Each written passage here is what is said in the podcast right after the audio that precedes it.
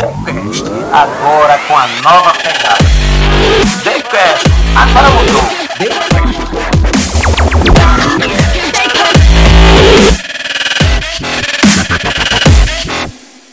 Mais uma vez, TheCast no ar. Bem-vindo a você que nos acompanha desde sempre. Uma honra, uma alegria estarmos aqui novamente e dessa vez com um tema extremamente atraente que visa uma ampliação da nossa visão no mundo dos negócios. Está aqui com a gente um convidado que eu já considero especial, até pelo tema, pela vivência dele, Sávio Carnaúba. Sávio Carnaúba, que é administrador, empreendedor e tem uma visão sobre as tendências de negócio. Bem-vindo, Sávio, ao TheCast neste momento. Obrigado, obrigado, Joelson. É um prazer enorme estar por aqui. Já tenho acompanhado um pouco do trabalho que você tem feito. E me sinto super lisonjeado por, por ter sido escolhido aqui. O desafio é enorme trazer conteúdo, trazer histórias legais aqui para o seu público. Muito bom. O seu tema, eu quero já começar, é, com, como a gente costuma dizer, com os dois pés na porta, né? O Sábio, ele tem pesquisado, estudado, empreendido e trabalhado com a história das tendências dos negócios. Sim. Quando a gente fala, Sábio, em tendência de negócio, a grosso modo, para a gente entender, o, de que se trata a tendência dos negócios, do mundo dos negócios? Legal. Então, o Tendências é um, é um tema amplo, tem mais de 33 matérias que estudam sobre futuros e, e, uhum. e o estudo de tendência, de pesquisa de tendência, ele vem, ele é um desses estudos, né? É um do, dos braços que estuda o que é que está acontecendo no mundo, né? E quando a gente fala de tendências, é muito importante a gente identificar que Existem aquelas tendências econômicas, que são aquelas uhum. tendências que a gente observa a partir da identificação de índices econômicos que estão, por exemplo, a gente está passando por, uma, por um aumento da taxa Selic no, no por Brasil. Exemplo, entendi. Por exemplo, isso vai acabar afetando economicamente determinados na verdade, todos os, é. os mercados de alguma forma, de ou alguma positivamente forma. ou negativamente, eles vão ser afetados. Então, isso a gente está falando de tendências econômicas, né? Para qual caminho Sim. determinado segmento, de determinado setor está tá, tá caminhando, tá caminhando e, e, e, quais são os passos que vão ser dados para aquilo. Enquanto que um outro lado das tendências é o lado de identificar é, comportamentos, comportamentos do oh. público. Para onde é que esse público está indo? Oh. É, isso envolve é, outros, outros players. Envolve economia, envolve Sim. política, envolve é, é, entendimento ambiental, o que, é que, que, que, que, o público tem em relação a isso. Então, nosso, quando a gente fala de tendências voltadas para o consumo, né, tendências relacionadas a, a, a, forma como as pessoas consomem, a gente está buscando identificar o que é que existe de, de novos comportamentos de consumo que, de hum. alguma forma, vão influenciar positiva ou negativamente na vida das empresas. Boa, boa. É, é, então, o que, é que acontece, sabe? Eu quero que te ouvir, mas começar um pouco da tua história. Bacana. Sabe, o Alagoano é um cara que tem essa visão, mas tu começou aqui em Alagoas, pelo que eu andei vendo, no mundo do movimento empresarial júnior, né? É o começo da tua carreira. Você, é, isso foi logo no início? Como é? Me fala um pouco sobre o movimento empresarial júnior. Show de bola. Então, eu tenho um orgulho enorme de, de falar um pouco sobre esse tema, porque Sim. eu eu até tava brincando aqui antes com você que eu hum. que todo mundo fala, né? Ah, porque quando eu era pequeno, eu era novo. Só tem história só bonita. Só tem história bonita, contar. né? E a minha história é totalmente diferente, tá? É, quando morei durante um tempo, no, sou de Viçosa, minha família é toda Sim. de Viçosa, morei até meus 16 anos. É, morei um tempo numa fazenda lá, né, da família. Sim. E aí encontrei um modelo de negócio interessante. E a minha casa era a única que tinha videogame na, na, região, foi que eu fiz comecei a cobrar, só vi os meninos chegando lá, todo mundo jogando meu videogame e chegou um dia que eu disse, não, vou começar a cobrar. Olha. Então. Olha aí, então, entendeu já, né? Então, a assim. que o sábio está trazendo pra gente. pois é, então pra, pra mim já era o primeiro negócio que estava sendo criado meu, né? Sim. Eu até brinco que foi o primeiro negócio social do mundo, Boa. da minha parte. entendi, entendi. E aí o que foi que aconteceu? Eu cheguei, meu pai chegou em casa à noite e eu disse, pai, tá muito feliz, estava muito feliz. Ganhei 2,50. Olha, Pronto, era muito dinheiro, há 20 e tantos anos atrás. Sim. Aí ele pegou e disse, tá certo, sabe? Como, foi que, como, é, como, é, que você ganhou esse dinheiro? E aí eu disse, não, pai, comecei a, vindo que os meninos estavam jogando aqui, comecei a cobrar. Aí ele, ah, bacana, interessante. Amanhã tu vai entrega o dinheiro pro menino, viu? Porque que eu não quero, que eu não quero filho meu cobrando dinheiro de ninguém assim, não. O pessoal que precisa, é um lazer para eles e tal. Entendi. Então, assim, minha história com o empreendedorismo ele nasceu. Já, começa já, já, começou, já começou delicado. Isso né? porque tu tinha 12, 13 anos. 12, 13 anos por aí. Então, assim, meus pais são, eram funcionários. Minha mãe já é, já é aposentada, é, já é professora, meu pai sempre foi de serviço público também, já, já é falecido, Entendi. mas sempre teve essa visão do social, do, do, do que, que deveria de fato ajudar as pessoas. Né? Então, minha lida com, com o empreendedorismo nasceu disso. Depois, tive a experiência da época que os meus pais tiveram uma farmácia lá em Viçosa também, Viçosa. que também não deu certo. A única coisa que eu me lembro é que eu pegava o dinheiro de lá do apurado e ia na, ia na que era uma farmácia e ia no supermercado da frente para comprar meu lanche. Entendi. Então, assim, era, era o que eu lembro de empreendedorismo e as experiências que eu tive. E aí foi dentro da universidade que eu vim conhecer o que era o mundo do, das empresas juniores, né? Então, é, as empresas juniores elas são construídas por jovens que estão dentro da universidade, é gerida por eles, são os universitários, e que esses universitários eles lidam como empresa é, de mercado, como uma empresa sênior, que eles chamam. Então ele tem a cobrança de valores, eles cobram um valor abaixo do mercado, logicamente porque eles não têm os mesmos custos. Esses alunos eles não recebem bolsa ou não recebem dinheiro por aquilo que eles fazem, Sim. mas eles, eles têm todo o dinheiro que recebem, ele é revertido em cursos, ele é revertido em eventos, em palestras que eles vão poder a partir disso de se desenvolver, né? Entendi. Salve uma, uma, uma, curiosidade. Aí você já iniciou no curso de administração. Isso. E antes disso, você, para escolher, você já tinha isso no seu sangue também? Eu queria, eu, eu, eu sempre queria fazer outra coisa. Eu sempre fui um aluno, eu sempre fui um, na verdade, um jovem meio esquisito, tá? Porque a, a, minha, o meu hobby era assistir, ver revistas como Veja, como pequenas ah, tá. empresas, grandes negócios, isso com 13, Entendi. 14 anos. Então o curso então, de administração já veio foi, na uma coisa meio que natural, eu gostava muito sobre esse tema, lia muito sobre empresas e tal. É, logicamente, quando chega no, no na, hora na, H, na hora H, a gente fica pensando em outras possibilidades, mas eu também tinha. Economia era um tema que eu me interessava bastante. É um tema que eu me interessa, era um curso que eu tinha interesse de, de conhecer também. O lado das ciências sociais é um tema que eu que eu gosto pra caramba também. Na época eu também pensei bastante sobre isso, mas no final das contas a administração era aquilo que Entendi. desde o primeiro ano, a minha época. Pais, ok. Meus pais, eles, eles, logicamente, todo pai e vindo da iniciativa pública, eles pensam muito, ah, vá para um curso que vai garantir uma, uma, uma, um concurso, né? Vai hum. garantir uma coisa mais mais tranquila de vida e tal. Mas quando eles viram que não tinha outra alternativa, que era aquilo que eu queria, eles respeitaram pra caramba, é, deram incentivo, mesmo com as dúvidas normais que todos os pais possuem.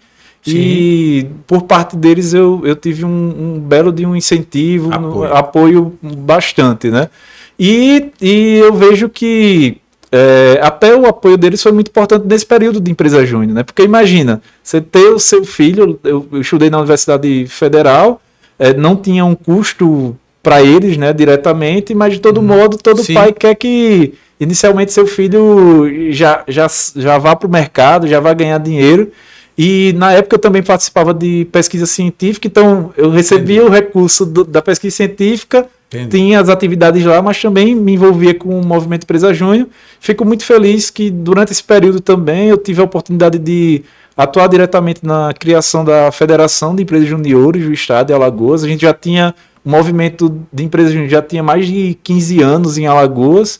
E aí, quando a gente viu a oportunidade, tinha, tem a Brasil Júnior, né, que é a confederação é, de empresas juniores, e a gente viu, poxa, como é que. É um, é um questionamento que eu sempre faço falo, né? Porque existem nos outros estados e não em Alagoas, hum, né? Então, é, lá em 2019 a gente pensou nisso, conseguiu é, desenvolver a federação e hoje o movimento já está com mais de 30 empresas, né? Então, na nossa época a gente é, abriu a federação com três empresas no suor, assim, porque era, era o, o, o mínimo necessário para montar, né? E hoje pessoal, a partir do momento que novas gerações surgiram, é, cada ano cada ano foi construído um novo alicerce aí dentro do movimento. E hoje ainda mantenho contato com eles é, dentro da, da equipe da, das empresas que eu, que eu busco desenvolver sempre tem, um, tem alguém do movimento empresa júnior porque é uma turma que é diferenciada no mercado é, tem um papel tem, eles pensam muito no desenvolvimento da, do ecossistema local e eu recomendo pra caramba. Recomenda, né? É, quem, quem atua nesse, nesse mundo. Para a nossa audiência que, de fato, só recapitulando, sabe, que não conhece o que é a empresa Júnior uhum. dentro da Universidade Federal. Sim. Esse movimento é feito pelos estudantes. Isso. Eles se juntam e eles montam a empresa Júnior trocando em miúdos, como melhor entender? Ela oferece o que para o mercado? Soluções de mercado, desde consultorias, por exemplo, curso de administração. Vai ter consultoria lá de plano de negócio, vai ter consultoria é, então, no, organizacional, financeira. Fulaninho lá quer montar um supermercado lá no bairro. E ele está começando, está meio que sem norte, ele pode procurar. Pode procurar a, a, a empresa Júnior lá, empresa Júnior vai dar todo o direcionamento. Isso. Então, tem custo isso? Existe um pagamento, mas é um valor bem abaixo do mercado, né? Entendi. Outro ponto que é, é super importante frisar, não é só a empresa de administração, mas tem de engenharia civil, tem hum. de engenharia química, é, tem de enfermagem, é, tem do curso de direito, ou seja, de, é, é bem diverso, né? O movimento e e na minha época, na minha época, por exemplo, só tinha administração, tinham outros cursos, mas Sim. naquela época que estava constituído mesmo, era administração, contabilidade e economia. É, desculpa, contabilidade e economia, que era, um, que era uma turma só, e também o pessoal de engenharia civil. Agora hoje está muito diverso. 33, 33 mais de 30, na verdade, é J, né, como eles, que eles colocam, e aí to, cada J dessa tem é, tem sua constitucionalidade, são, tem CNPJ próprio, uma associação, e aí eles são vinculados à, à Federação de Empresas Juniores, que aí é um órgão que dá nível, todo o suporte. É, a, a, nível Alagoas é a FEGE, e a nível de Brasil é, é a Brasil Júnior que dá todo o suporte para que as empresas juniores elas se desenvolvam. Então, desde o modelo de negócio, de metas a serem atingidas, tem todo o suporte da, da FEGE e da Brasil Júnior. E eles também têm um papel importante da, de não ficar só em, só em Maceió, né? Maceió, hum. é, as uni grandes universidades estão aqui, mas também adentrar nos interiores. Então a gente tem Boa. também empresas juniores em Arapiraca, Palmeira dos Índios, Delmiro Gouveia, enfim, tá, tá expandindo Para usufruir, tem que o, o contratante, a pessoa que se interessa, ter que ter o CNPJ ou a partir da ideia já pode. A partir da ideia já pode. Ideia, já né? pode Seria tipo contratar. que chamava de incubadora, né? Você começa. Isso, a, a empresa junior, a empresa júnior, ela inclusive dá suporte às empresas que estão incubadas dentro da universidade, né? Então tem essa sinergia muito grande. Na, na época que eu fiz parte, a gente fez uma parceria com a ProRe na época e, e, apoiou essas empresas que estavam incubadas. E hoje, com o trabalho do Tonholo também, o Tonholo tem uma, tem uma visão Bem é, ampla, né? fantástica né? em relação a esse tema, o mundo do empreendedorismo, e eu tenho certeza que está tá se desenvolvendo ainda mais. Vamos lá, fazendo uma recapitulação, ou pelo menos na linha do tempo, né? Sávio Carnaúba está aqui no TheCast hoje, vai falar sobre as tendências no mundo dos negócios, falou um pouco da sua história, começando como um, um empreendedor em casa. de dar cabeça, né? Chegou assim contra, sem o pai saber e tal. Isso é uma ideia muito boa, porque inspira, eu acho interessante, porque muitas crianças hoje, rapaz, tô, perdem tanto tempo, né? Assim, e que a gente quase não está vendo é, esse, esse, sobressalto de inspirações uhum. e tal. Tem até um garoto aí, é, Felipe Moleiro, parece, eu esqueci o nome dele que tá no. Tem 13 anos, tem quatro empresas, né? Uhum. Termina que tá, tá, tão destaque que. Eu tô falando isso baseado na sua história no sentido de ousar, né? Sim. Ousadia, vai lá sim, e sim. cria e tal. E aí o pai começa a entender e é um sinal de que você também iria insistir nisso. Então, uhum. beleza. Tá lá o Sábio Carnaúba no começo, fez isso, depois entrou na faculdade, participou da empresa Juniores, né? Isso. Nesse caso aí desse movimento. E depois que você sai da faculdade, já entra para aí sim, aí já entra para empreender a Vera mesmo, tá? Então, como é a tua primeira, assim, a primeira pegada para valer bacana, do empreendedorismo? Bacana. Então, dentro desse contexto, né, eu terminei a faculdade, E logo depois surgiu a oportunidade é, de entrar no Sebrae, né? Eu fui, eu fiz parte de um programa chamado Agente Local de Inovação lá em 2010. Tá. É, do, pelo Sebrae, e aí eu participei durante dois anos, e aí era um trabalho muito bacana é, de atuação junto ao micro e pequeno empresário voltado para o mundo da inovação. Né? Então a gente levava é, conceitos de inovação para a micro e pequena empresa através de uma metodologia existente na época e com um apoio durante dois anos a esses negócios. Então, atuei junto ao, ao programa Agente Local de Inovação e depois disso, então para mim foi uma. O Sebrae é uma casa gigantesca, né? Tem um, tem um papel importantíssimo aqui em Alagoas. E posteriormente fui convidado para ir para o governo do estado, né? Boa. Então, dentro dentro dessa época, logo depois do Ali, já, já teve encaminhamento para ir para o governo. Boa, boa. Então significa que esse ar, essa atmosfera de inovação, de tendência, você sempre gostou de respirar, né? Sempre foi um tema que me interessou muito. É. É, quando era uma coisa que era muito comum, eu sempre buscava sa sair de perto porque. Você gosta do novo. Eu gosto de uma, de, do que é diferente e o que traz realmente algo diferente para o mercado, né? É um excelente sinal. Eu penso que quando a gente começa uma carreira profissional, um excelente sinal é essa da persistência. Né? Sim. Né? Porque imagino que nessa trajetória tua, que ainda tem muita estrada para rodar, Sim. mas é, teve altos e baixos, né? Imagino Com certeza. que geralmente quando você não tem a tendência mesmo, quando você não abraça a causa, quando você não respira aquela atmosfera, no primeiro percalço meio que desiste, já procura outra função, já uhum. procura outra coisa, né? Tu pensou nesse caminho aí, mudar de jornada, fazer outra coisa? Chegou a pensar? Não. Olha, eu, eu sempre vi que o tema de empreendedorismo para mim era uma coisa que fazia muito sentido. Tava então, na tanto, veia. Tava na veia. Então, tanto é que quando surgiu a oportunidade do governo, a, a oportunidade que existia era para atuar com micro e pequena empresa voltado para o mundo de empreendedorismo. Boa. Então, eu na época eu enxerguei muito isso. Poxa, eu, eu vim de empresa júnior, é, fiz parte do Sebrae, um programa que tem contato direto com a micro pequena empresa. Eu atendia uhum. mais de 50 negócios na época, durante esses 24 meses. É, e logo depois ir para uma experiência de governo. Né? Então, inclusive, a, a, eu falo para todo mundo que eu, que eu vejo que, de alguma forma, eu sei que é, é, é utópico isso, mas eu vejo que é, de alguma forma todo mundo precisava participar durante o período de uma, de uma vivência de governo, né? porque é, a gestão pública ela nos ensina pra caramba Pronto, também. Então você né? teve essa experiência na gestão pública, né? Estava no Sebrae, partiu e como foi essa primeira experiência? Foi fazendo o quê? Em que momento? Tá. Em que secretaria? Em que é, cargo? Foi na Secretaria de Desenvolvimento Econômico. Eu Boa. iniciei como gerente de micro e pequenas empresas. E aí eu atuei diretamente no fórum da micro e pequena empresa. Era um fórum que na época estava parado, porque tem muito voluntariado envolvido dentro desse fórum. São vários órgãos que compõem ele. É, e aí o meu desafio foi: bota o negócio para rodar, faça o negócio acontecer. E aí, na época, foi muito bom, porque for, foram nove, dez meses de atuação nesse, nesse projeto.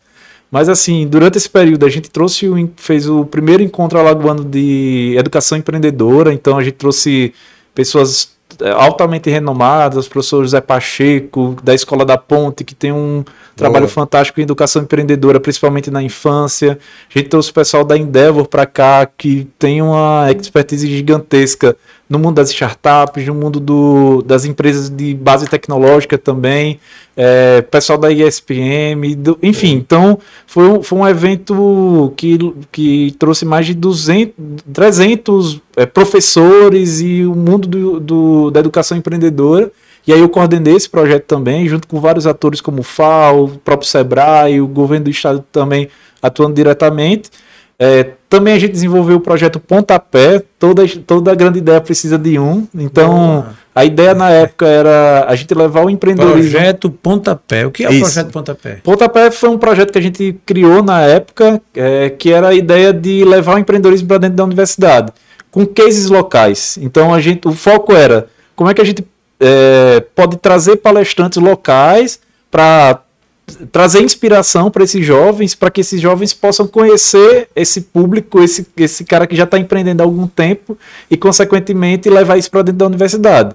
Então, o nosso foco era, era basicamente esse, o processo de inspiração e aí de uma maneira muito mais descolada, né? De uma maneira uhum. que se encaixasse diretamente na, na vivência desse jovem. Tanto é que o próprio nome já vinha, é, já remetia para uma... O nome é sugestivo, né? Pois é. Projeto Pontapé é, e, e, é com, e, e, tinha esse tem esse complemento, né? Toda grande ideia precisa de um, e toda grande ideia precisa de um pontapé, de fato, É né? verdade. Então foi, foi muito legal também esse projeto.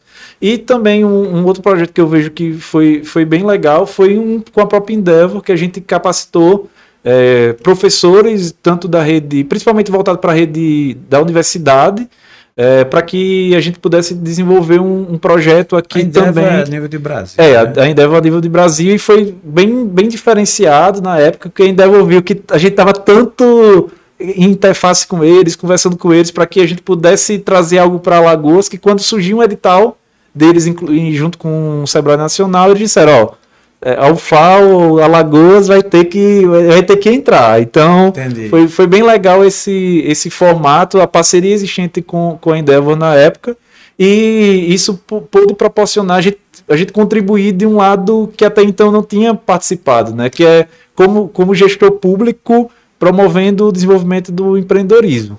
Ô Sávio, é, é bom essa pergunta, acho que tem tudo a ver com você, porque você tem vivenciado né, essa, essa, essa trajetória do empreendedor. Empreender, na sua visão, é algo assim, principalmente em Alagoas, não é tão difícil não, assim, como, como é que você enxerga a, a, a força que tem que ter uma pessoa que quer empreender, empreender em Alagoas? Show, perfeito. É, então, eu vejo que problema a gente vai existir em qualquer, qualquer local, né? Entendi. São Paulo tem sua peculiaridade também, tem suas Sim. dificuldades, talvez sejam dificuldades diferentes das nossas, né? Os outros estados também O desafio para É. que estado for. tem, Isso, né? isso. Sempre vai existir um, um desafio diferente, né? Em cada um desses estados. Sim. No caso de Alagoas, o, o, o que eu vejo é, é que ainda existe muito a ser desenvolvido no lado econômico. A gente tem crescido bastante, é sem dúvida isso. Sim. O estado de Alagoas é, tem se desenvolvido, mas se a gente for analisar é, dados econômicos a níveis nacionais, a gente tem um longo caminho a percorrer, né? Tem um, Sim. tem um longo caminho a, a seguir em relação a, a- ao lado econômico da coisa. É, um outro ponto que eu vejo é que a gente tem que cada vez mais buscar alternativas para que a gente aumente o nosso corpo de pesquisadores no mundo dos negócios, que a gente aumente o nosso número de mes- mestres, doutores, é que, e que, consequentemente, a gente tenha é, o vínculo da universidade, que é a é, tríplice hélice, né, que, a gente, que a gente chama, que é a universidade, a, a- que é a academia, né, o governo e a iniciativa privada, todos atuando em conjunto para que promova o desenvolvimento daquele ecossistema. Então eu vejo Certo. que, que a gente ainda precisa atuar muito nisso, tem, tem várias pessoas que... Existe espaços para empreender em Alagoas? Existe, existe muito, muito, muito. E a gente tem visto al- alguns cases fantásticos aqui, né? O próprio, a própria Tracto, é, que Sim. você daqui a pouco vai estar por aqui, Sim. é, que, que vem no- nesse mundo do- das startups. Teve o pessoal do, do Hand Talk também, que Isso, foi a primeira Hand startup Talk, que, boa. que bombou né, no, no- nessa temática aí de, desse mundo da, da inovação e da tecnologia. E a gente tem visto alguns, alguns projetos também bem inovadores, como por exemplo o próprio pessoal da Biva, é, que, é uma, que é uma empresa local que nasceu Sim. em Alagoas. É, com o conceito de utilizar do, da sustentabilidade, é, utilizar da- do ecossistema ambiental em benefício Boa. próprio através do, da, da apicultura, né? Então eles trouxeram a tecnologia para dentro da apicultura de uma maneira bem inovadora e estão sendo reconhecidos aí dentro do mercado. Então, e tem várias iniciativas outras que estão aparecendo e a gente está com você é um exemplo é, direto do quanto a a tecnologia, a internet, né, o mundo digital, ele pode estar proporcionando para pessoas locais é, ir para outros caminhos, né, e, e, para outros mundos também. TheCast é um exemplo, né? TheCast é um exemplo, com é certeza. TheCast, a marca que chegou, tem a ver com o que o Sávio está falando aí, da tecnologia. Com certeza, com certeza. Falar em TheCast, estamos com a nossa xícara nova, essa aqui chegou hoje. Aqui, Essa é a Legal, marca legal. TheCast. Agora o Tom, já que a xícara chegou, ele não botou algo aqui pra gente. Como é que a gente faz aqui? É uma entrega, gente, mas o Tom ele tá muito preocupado assim ali com a nossa mesa. então, Sávio, é, deixa eu te falar, existe espaço para a gente empreender em Alagoas. Você, é, falando ainda da sua experiência no governo, né? Sim. Bom, Tom, muito bom, tá vendo aí? É porque eu gosto de mexer com ele. Foi a propósito, viu? Ele disse assim, ó, já, eu vou esquecer, na hora tu fala pra poder mostrar a xícara. Tá bom, então, tá combinado aqui, ó. As coisas acontecem a propósito sim, também, sim, né? Sim, então, cara, é, sobre essa questão aí do, do da tua passagem no, na gestão pública. Sim. Aí tu teve a primeira experiência, qual foi a segunda? Segunda, também na mesma secretaria, na Secretaria de Desenvolvimento Econômico, eu fui diretor de captação de indústrias do Estado. Né? Então, hum. foi uma época também super interessante. Já muda. É. O, o, mindset já é diferente, né? O, o, público já é outro, enquanto que na, no Fórum da Micro Pequena Empresa. Sim. Como o próprio nome já diz, eu tinha é. uma. Eu pensava, tinha é que pensar políticas públicas voltadas para esse para para micro e pequena empresa, enquanto que na captação de indústrias eu tinha que pensar muito em como poder atrair indústrias para o estado de Alagoas e, consequentemente, Entendi. promover esse empreendedorismo no local. Né? Foi exitosa essa experiência? Foi exitosa essa experiência? Foi muito interessante. Eu peguei já no finalzinho de um governo, né? É, mas, foi, mas foi bem interessante. Foi um ano e três meses que eu Entendi. atuei nesse, nesse projeto. E aí teve todo um processo de vender Alagoas para o mundo, né, para outros empresários brasileiros, vender também as oportunidades existentes dentro do Estado. Então, é, todo todo o processo, a gente percebe, né, num projeto como esse que é, dados econômicos eles influenciam, né? E quando a gente Lógico. fala de quando a gente fala de redução de imposto para que essas empresas possam se instalar em Alagoas, tem uma política fiscal atrativa também, isso daí é super importante. Sim. É, mas também dados como número de alfabetizados dentro do Estado é uma coisa relevante para quem está vindo. Né? Capacidade técnica da mão de obra é alta, é, é um outro ponto super importante para uma empresa que está chegando e está se instalando em Alagoas. Então é quando a gente percebe que não é um, um, uma coisa única que uhum. vai definir é um conjunto, a, a, vinda né? de, um, de um negócio para cá como o outro. Né? Então a gente tem, tem uma, algumas coisas fantásticas que acabam promovendo, facilitando esse processo. Né? Aí me veio uma curiosidade, sabe? É, nesse movimento, no caso de Alagoas, que Alagoas sempre foi conhecida como a produção de álcool e açúcar, sim, né? Sim. A de usina, e houve uma certa retração, né? Uhum. É um recuo isso. E você falando aí de busca de novas indústrias, você tinha isso no seu portfólio, na sua apresentação, no conceito, esse espaço que foi deixar, esse vácuo que deixa de. que começa a acontecer com a retração da, da indústria açucoleira é, surgindo espaço para outras indústrias? Sim, na época tinha um foco muito grande para a cadeia da química e do plástico, né? muito, muito em decorrência da própria, própria Braskem, que, que ainda tem um, um papel fantástico aqui, gigantesco, em relação à, à atração de indústrias, né? Na, naquela época ainda mais, né? Sim. É, então a gente tinha, uma, tinha uma cadeia específica para aquilo. É, também tinha uma, uma cadeia voltada para o processo da, de, de indústria, como veio a da Pointer, por exemplo. Né? Sim. Na, na minha época eu estava atuando diretamente nessa, nessa temática e, consequentemente, a gente enxergava que uma empresa grande como essa ela acaba trazendo outros negócios, outro né? Negócio. Um, um, outro prestador de serviço, uma empresa que vai, vai ficar mais próximo daquela empresa âncora e que, consequentemente, isso acaba atraindo outros tipos de empreendedores para o local. Então, hoje a coisa já mudou bastante, né? Hoje a gente tem um foco, a gente tem atraído muitas empresas para o mundo do turismo, né? A Lagoas tem, tem se beneficiado muito nesse sentido. É, e também a gente tem visto que a tecnologia é um outro ponto que, que carrega consigo uma, uma atração de negócios grande, fantástico. Né? Muito grande. Além disso, a Alagoas também está se desenvolvendo muito para os centros, é, centros comerciais, né? Do, de desenvolvimento, na verdade. Né? É, toda a parte logística, Alagoas tem a região de Arapiraca, Alagoas acabou de trazer um CD né, do, do da, da Natura, da Natura, Natura lá em Murici também.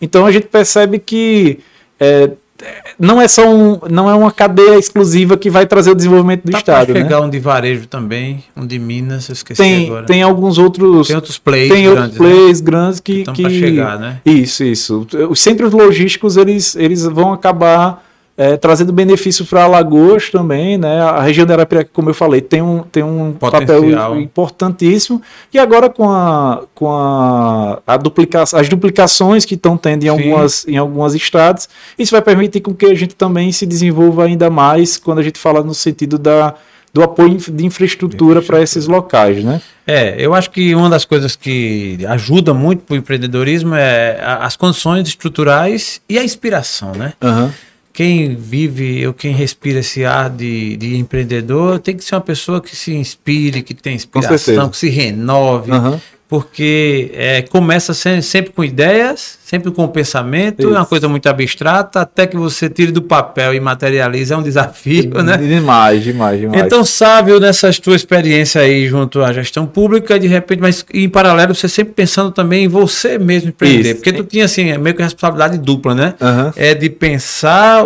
a coisa como todo, inspirar pessoas e você também sabe empreender. Com certeza. Aí tem um negócio que você começou a empreender, que é a mescla. Isso, né? isso. Já isso. é uma coisa sua, que Isso. você partiu. Então eu queria que você Isso também mesmo. falasse aí nesse sentido assim, pondo a mão na massa. O boa, que é que eu faço para eu também empreender? Qual Isso é o seu primeiro empreendimento, além lá da locação, que eu gostei muito, essa história está na história, né? Aquela que seu pai não validou. Não validou ainda. Podia ter sido sócio, senhor. perdeu de ficar rico. Pois é, pois é, pois é, é. então, então, qual foi o teu primeiro empreendimento boa, aí, boa, boa. nessa pegada? Legal. É, eu, eu, só dando uma contextualizada, depois do, dessa parte da captação de indústrias, eu também participei da, da Secretaria de Trabalho, fui superintendente de qualificação profissional. Sim, é, fui, fui outra, outra Sempre temática. nessa linha, né? Isso, isso, isso. isso. E, e, dentro desse proje outro projeto, né, dentro da Secretaria, era um outro público, era, era o pessoal de catadores de resíduos sólidos, era uma coisa hum. bem diferente, mas sempre Entendi. voltado para essa parte de desenvolvimento econômico, sim, sim, sempre sim. voltado para essa parte de, de desenvolvimento da região como um todo. Então foi, foi bem bacana. E logo depois foi quando eu comecei a, a, a ficar. Essa, essa foi na, na, na secretaria, na secretaria de, de, do Trabalho. Do Trabalho. Isso, qualificação profissional. O, o, foco principal desse trabalho teu qual era mesmo? Era voltado para qualificação de modo geral, né, da local. Então a gente recebia demandas do, do mercado e aí proporcionava recolocação, essa, essa no, recolocação no mercado e, e também tinha um projeto específico que era voltado para o público de resíduos sólidos. Né? Ah, né? Então, é, cooperativas, caçador, catadores de resíduos sólidos. Então a gente teve um, um processo de atuação é outro mindset, é outro, é. é. outro formato de atuação. E foi nesse período que eu é, conheci também o, a Confederação Nacional de Jovens Empresários. Né? Então, hum. eu, eu tive a oportunidade de saber o que era isso, o que é a CONAGE, como é que a gente poderia trazer isso para o estado de Alagoas. E foi quando eu Confederação, Confederação Nacional, Nacional, de Jovens Empresários. Então é um, é um, um órgão formado só para o jovem empresário é... Aí eu fiquei curioso agora, quando é que você considera um jovem empresário? Um jovem. Assim, se um jovem. Hoje está bem abstrato, tá né? Bem abstrato, né? Eu às vezes quero me colocar no lugar do jovem, não sei se sou jovem mais e tal. Sem cabelo podia entrar nesse negócio? Não, né? é, tinha, um, tinha um bocado lá sem cabelo já, tá? Porque sem cabelo nem sempre é porque não seja justamente, jovem. Justamente, justamente. Como é que funciona essa Confederação Nacional dos Jovens Empresários? Pronto, a Confederação Nacional dos Jovens Empresários ela é constituída pela CONAG, que é a Confederação né, ela, ela é quem rege os outros, os outros órgãos dentro dos estados. Então, é, cada estado tem sua, tem sua atuação. Na certo. época, aqui Alagoas não tinha. E aí, isso foi. O Brasil todo só não tinha Alagoas. Não, tinha outros estados que não tinham. Ah, tá, eu acho entendi. que a gente estava entre os seis, sete que entendi, não tinham na entendi. época. E aí, aí sábio viu, não se conformou, disse não. Não, tá tem que trazer. Né? Porque, porque Alagoas. Porque Alagoas não. Então Rapaz, foi. Isso é uma ideia boa, porque pois há é. quem discrimine tanto Alagoas, né? Sempre que tem uma coisa diferente, aí às vezes acontece no mundo todo, vai chegar aqui. Pois é. Mas Alagoas tem se destacado, tem melhorado tem, muito, tem, né? tem, tem tido tem, um processo, tem, tem tido um avanço. Com certeza. A gente tem, tem várias empresas aqui que têm se desenvolvido bastante. E veio, e veio muito nesse contexto, né? De, de, trazer o network entre os jovens empresários da época. É, e aí foi quando eu descobri que já tinham tido outras alternativas iniciativas dessa aqui em Alagoas. Sim. E aí foi através da. A gente teve uma parceria muito forte com a Associação Comercial de Maceió. Sim. E através da associação a gente constituiu esse conselho de jovens empresários, né?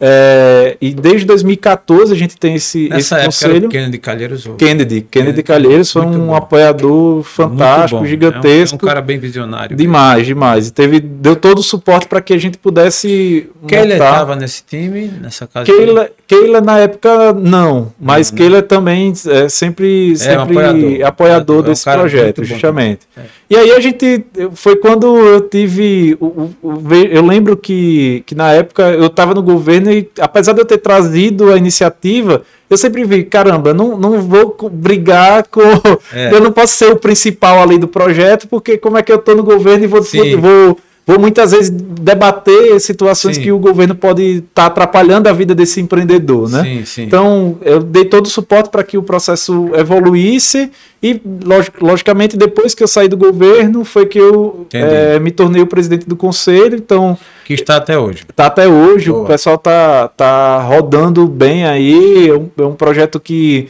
já, já vai completar daqui a pouco. Já tem oito anos, daqui a pouco completou seus Boa. dez, já, já a primeira década. Eu perguntei em tom de brincadeira, mas aí eu pergunto sério mesmo agora. Para você se considerado um jovem empreendedor, Tá. qual, a, qual a característica que, tá, que classifica? Olha, na época eram de 18 a 40 anos, tá? Opa, É, é, atrás. Caramba. na época era. Dos, dos 40. Mas hoje, mas hoje o mundo mudou bastante. Mudou, né? Eu, eu- eu confesso a você que eu não sei como é que tá, como é que tá a distribuição lá dentro. Vou fazer uma reivindicação É, aí. faça a reivindicação. O estatuto. Coloca aí do, do- dos 18 aos 60 que tá bom. Aí Boa, tem um boa, 10 de gap. Pois é, então era, era construído. Não, não não necessariamente trabalhava-se essa questão da idade, mas logicamente a gente sempre tinha pessoas mais velhas que sempre contribuíam, Entendi. de mais idade, que contribuíam com, com o movimento. Então, por exemplo, o Kennedy foi um parceiraço, Sim, né? sim, se, não, se não fosse ele, provavelmente a gente não teria construído o, o conselho naquela época. E até hoje a gente ainda tem esse vínculo, o conselho ainda tem esse vínculo com a associação comercial. E como eu falei até antes um pouco contigo, eu, eu vejo que é, todos os estados eu tenho um, um contato que, que Uma representatividade. uma representatividade que de alguma forma vai me vai poder proporcionar uma parceria, Lógico. uma formação de negócio. É, eu acho que o- movimentos como esse eles, eles promovem esse tipo de, de atuação, de network, e consequentemente ele faz com que a gente se mantenha competitivo dentro do Boa, mercado, né? Boa. Isso é muito bom. Pois é. E aí foi, foi através da Conage que um dos, dos motivadores que eu disse, caramba, eu acho que eu tô. acho que eu tô muito na teoria, né? Muita teoria. Bora agora pra É, prática, pra né? Bora pra prática. Você falou uma palavra muito mágica, teoria e prática. Pois é. Para quem vive ou para quem respira o empreendedorismo, isso faz uma diferença. né? Demais, demais, demais. Porque a teoria ela é concebível de forma mais prática. né? Uhum. Você escreve um livro, você escreve um texto, você papel aceita tudo. Pois é. Mas quando você sai, tira dali para colocar na prática, o desafio é outro. né? Demais, demais. Aí demais. aconteceu com o Sábio, como foi? Pois é, Peraí, então- Vou criar aqui, vou Pois é. pra Vera mesmo, Pois esse é. jogo. E aí, pelo fato de eu, de eu ter vindo muito desse mundo do, da educação empreendedora, né? Na época eu, eu montei uma empresa chamada Inspire, né? Inspire. Inspire. Era eu e mais dois sócios. é, e aí a gente de- desenvolvia soluções voltadas para o mercado, muito voltado para a parte é, de, de consultoria empresarial, planejamento empresarial, e também a gente acabou desenvolvendo outras soluções voltadas para a educação e para esse público de, de, de maneira geral que envolvia a micro e pequena empresa, né? Sim. É, posteriormente, a gente estava brincando sobre CNPJ, já estou no meu quinto CNPJ, né? Então, Boa. posteriormente surgiu a oportunidade Isso, de. isso aí ele está falando de CNPJ. Está escrito. Os que não foram CNPJ, por exemplo, a locadora lá, que ele fez lá. Pois é, justamente. pai, faltou o CNPJ, o pai não deixou. Justamente, faltou esse e tem, Faltou e tem uns outros aí os que outros não, aí não tiveram. Foi, Mas a gente justamente. brinca assim, mas é a partir dessas ideias que você chega, né? Sim, Porque a sim, vida é com isso, ninguém, ninguém nasce grande, né? Assim, ninguém nasce sabendo de tudo vai evoluindo. Pois é. Então tu vai no quinto, né? Então nessa ocasião tu quer falar o quê? De um por um? Eu quero saber qual da mescla, qual é o primeiro. Não, então a mescla foi a terceira, na Terceira, verdade. boa. Teve duas Inspires, na verdade, e foi Tá, com, com o mesmo nome, só que com sócios diferentes. E aí depois é, surgiu a oportunidade de atrair pessoas com outras ex- expertises e daí surgiu a mescla, né? Sim. Surgiu a, a mescla que, como o próprio nome já diz, Vem é. muito desse conceito de pessoas com expertise diferentes, com Sim. vivências diferentes e com atuações diferentes no mercado que se juntaram para promover o desenvolvimento de um, de um modelo de negócio, de uma ideia de negócio, que foi a mescla, que é a mescla, né? Boa. Antes de você falar na mescla, eu queria fazer uma, uma provocação aqui bem interessante. Você fala em sociedade. Uhum. É, tem quem entenda que sociedade não tem futuro e tal, uns têm medo, outros não, obviamente, cada um tem seu ponto de vista. Na sua visão e na sua experiência, né, desse tempo, desde jovem, muito jovem que você vem respirando Sim. isso, uhum. né, com, com, se comprando brigas no bom sentido e levando essa mensagem, inspirando, até o nome da empresa bem provocativo também, Inspires, né? Ah, sim, Inspire, sim. né, de inspiração. É, vale a pena ter sócio? Vale. É, eu vejo que tem, tem muito uma frase que fala muito, ah, se você quiser ir mais rápido, vá sozinho, né? Mas se, se, você quiser que tenha uma coisa duradoura, a longo prazo, vá junto com alguém, porque é, esse alguém vai, vai poder é, contribuir nesse desenvolvimento, né? E eu vejo que o papel da sociedade vem muito nesse sentido, né? Boa. O que é que cada um tem de expertise, o que é que cada um tem de experiência que vai contribuir para o desenvolvimento daquela ideia, né? Não adianta ter duas pessoas é, gênias em um, é, em um determinado assunto, assunto, que, que tem aquela determinada característica e que para outro lado não, não, não vai contribuir, não vai se desenvolver. Né? Então eu vejo que sociedade tem muito disso. Eu acho que tem que ter complementariedade de, é, de ideias, tem, tem que ter complementariedade de competências também. E eu vejo que um ponto super importante é também a gente está muito na mesma página, né? Entendi. O que é que cada um quer para o negócio, o que é que cada um deseja e como é que cada um pode estar tá contribuindo para que esse negócio dê certo, né? Você tem um segredo para passar para a audiência aí? Como fazer para uma sociedade vingar sem que os sócios briguem? difícil, difícil, difícil. Pois é, pois é. Mas eu, eu sinceramente eu vejo que o, o é, é, é erro, é teste e erro, é teste e erro. Entendi. Infelizmente, em alguns momentos a gente pode fazer o máximo possível para que a gente minimize algumas dificuldades que tenha dentro de uma sociedade. Mas como a gente conversou aqui, só a prática Sim, ela vai, vai dizer, vai, vai dar esse direcionamento é, se isso vai dar certo ou não. E é muito, é muito importante a gente perceber também que é, o mundo dos negócios, eu, eu, eu, vejo muito isso acontecer dentro do mundo da, da música, por exemplo, né? Sim. As participações especiais, que as collabs ah, existentes entre um... É. Muitas vezes uma sociedade é um, é um collab aí que vai sim, durar sim. por algum tempo, todo, cada um vai se, vai se dar bem dentro daquele negócio ou não, né? Ou não. É, e, e, posteriormente pode ser que esse negócio é, precise de uma reestruturação, precise que alguém vá para um outro caminho que Sim. talvez seja o caminho que melhor se encaixe para ela. E acho que é, a gente é. tem a maturidade de saber identificar é, o ciclo que está se iniciando para que outro é, aconteça, né? Então, acho que você falou a palavra mágica aí, a maturidade. Eu acho sim. que a maturidade ela forma o que a gente chama de perfil, né? Sim, sim, sim. E que é preciso ser ter uma certa compatibilidade. Um dos grandes problemas é, eu acho que quando se acontece uma sociedade que de cara tem coisas que já está na cara que são incompatíveis, uhum, né? Sim, você, sim. você falou aí da mesma página, né? de estarem na mesma página, Isso. compartilhar do mesmo objetivo, obviamente cada um sendo bom naquilo que for uhum. bom e se complementam mas ter essa essa comungarem e a compatibilidade. Quando não tem, já começa meio, né? É, verdade. E obviamente, mesmo com tudo isso, ainda tem as divergências. E aí quando vem o que você falou a palavra, quando você tem a maturidade, a gente consegue superar muitas dificuldades naturais, Sim. né? Que que aí se pega uma pessoa que não está tão maduro ainda tal. Então, o primeiro vendaval que vier, né? Verdade. A primeira discordância, o, o cacete cobre. Verdade, verdade. Né? Então, né? então hoje, a gente, hoje a gente percebe, hoje eu, eu, eu tenho, hoje a percepção de, de uma nova montagem, de um novo negócio, ele sempre vai passar por pelas experiências existentes anteriormente, né? sim, né? Isso é natural. Cada vez mais o, o aprendizado ele gera isso, né? A maturidade, como você colocou, ela, ela gera esse, esse caminho aí. Então já entendi que o quinto CNPJ vem aí bombando. Não, né? já vai vir o sexto, né? Ah. Não, eu tô brincando. Eu tô brincando. acho que... Não, mas pode não ser agora, mas com certeza. Com certeza, vai, ter, vai, vai existir é mais um aí. Quem futuro. respira isso, né? Vai tendo, e assim, com essa e com o advento daquilo que você daqui a pouco você vai tão bem falar, que é a tendência. Sim. Aí é que é mesmo. Porque vai surgir negócios novos Uhum. e você estando nessa rota, ao descobrir, por que não mais um CNPJ? Sim, sim, Por sim, que sim. não, né? Pois é.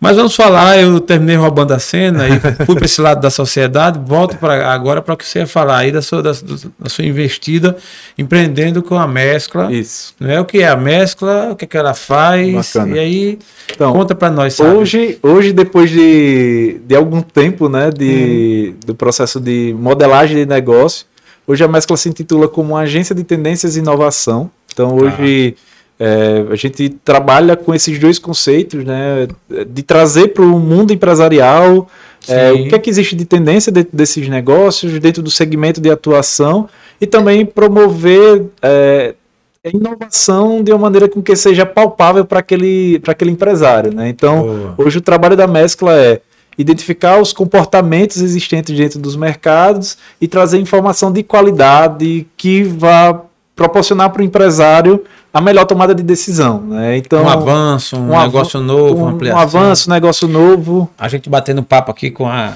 Karina, acho que foi a Karina Oiticica, foi tão interessante, muito boa também Sim. a- o papo com ela. E aí a gente, no, da- nas conversas, ela falou que era bom que tivesse uma assinatura na padaria, assinatura de pão. Porque é um saco a gente chegar em casa, ainda tem que passar na padaria, tá? Então chegava lá e tal. Disse, rapaz, que ideia. Você falou agora em tendência, Sim, né? sim, de sim. repente, vai, Karina, de repente chega a tua ideia aí, vai o sábio fazer uma pesquisa, se pode ter assinatura na padaria para comprar pão. Pois é, quem sabe? Quem sabe, Quem né? A gente pensa nisso assim, eu estava até conversando com a minha esposa. Por exemplo, a Nespresso. A Nespresso hoje tem uma máquina e que ela tá, tem um software, né? Sim. E que está conectado quando você vai caindo o estoque da, da- das Já- cápsulas.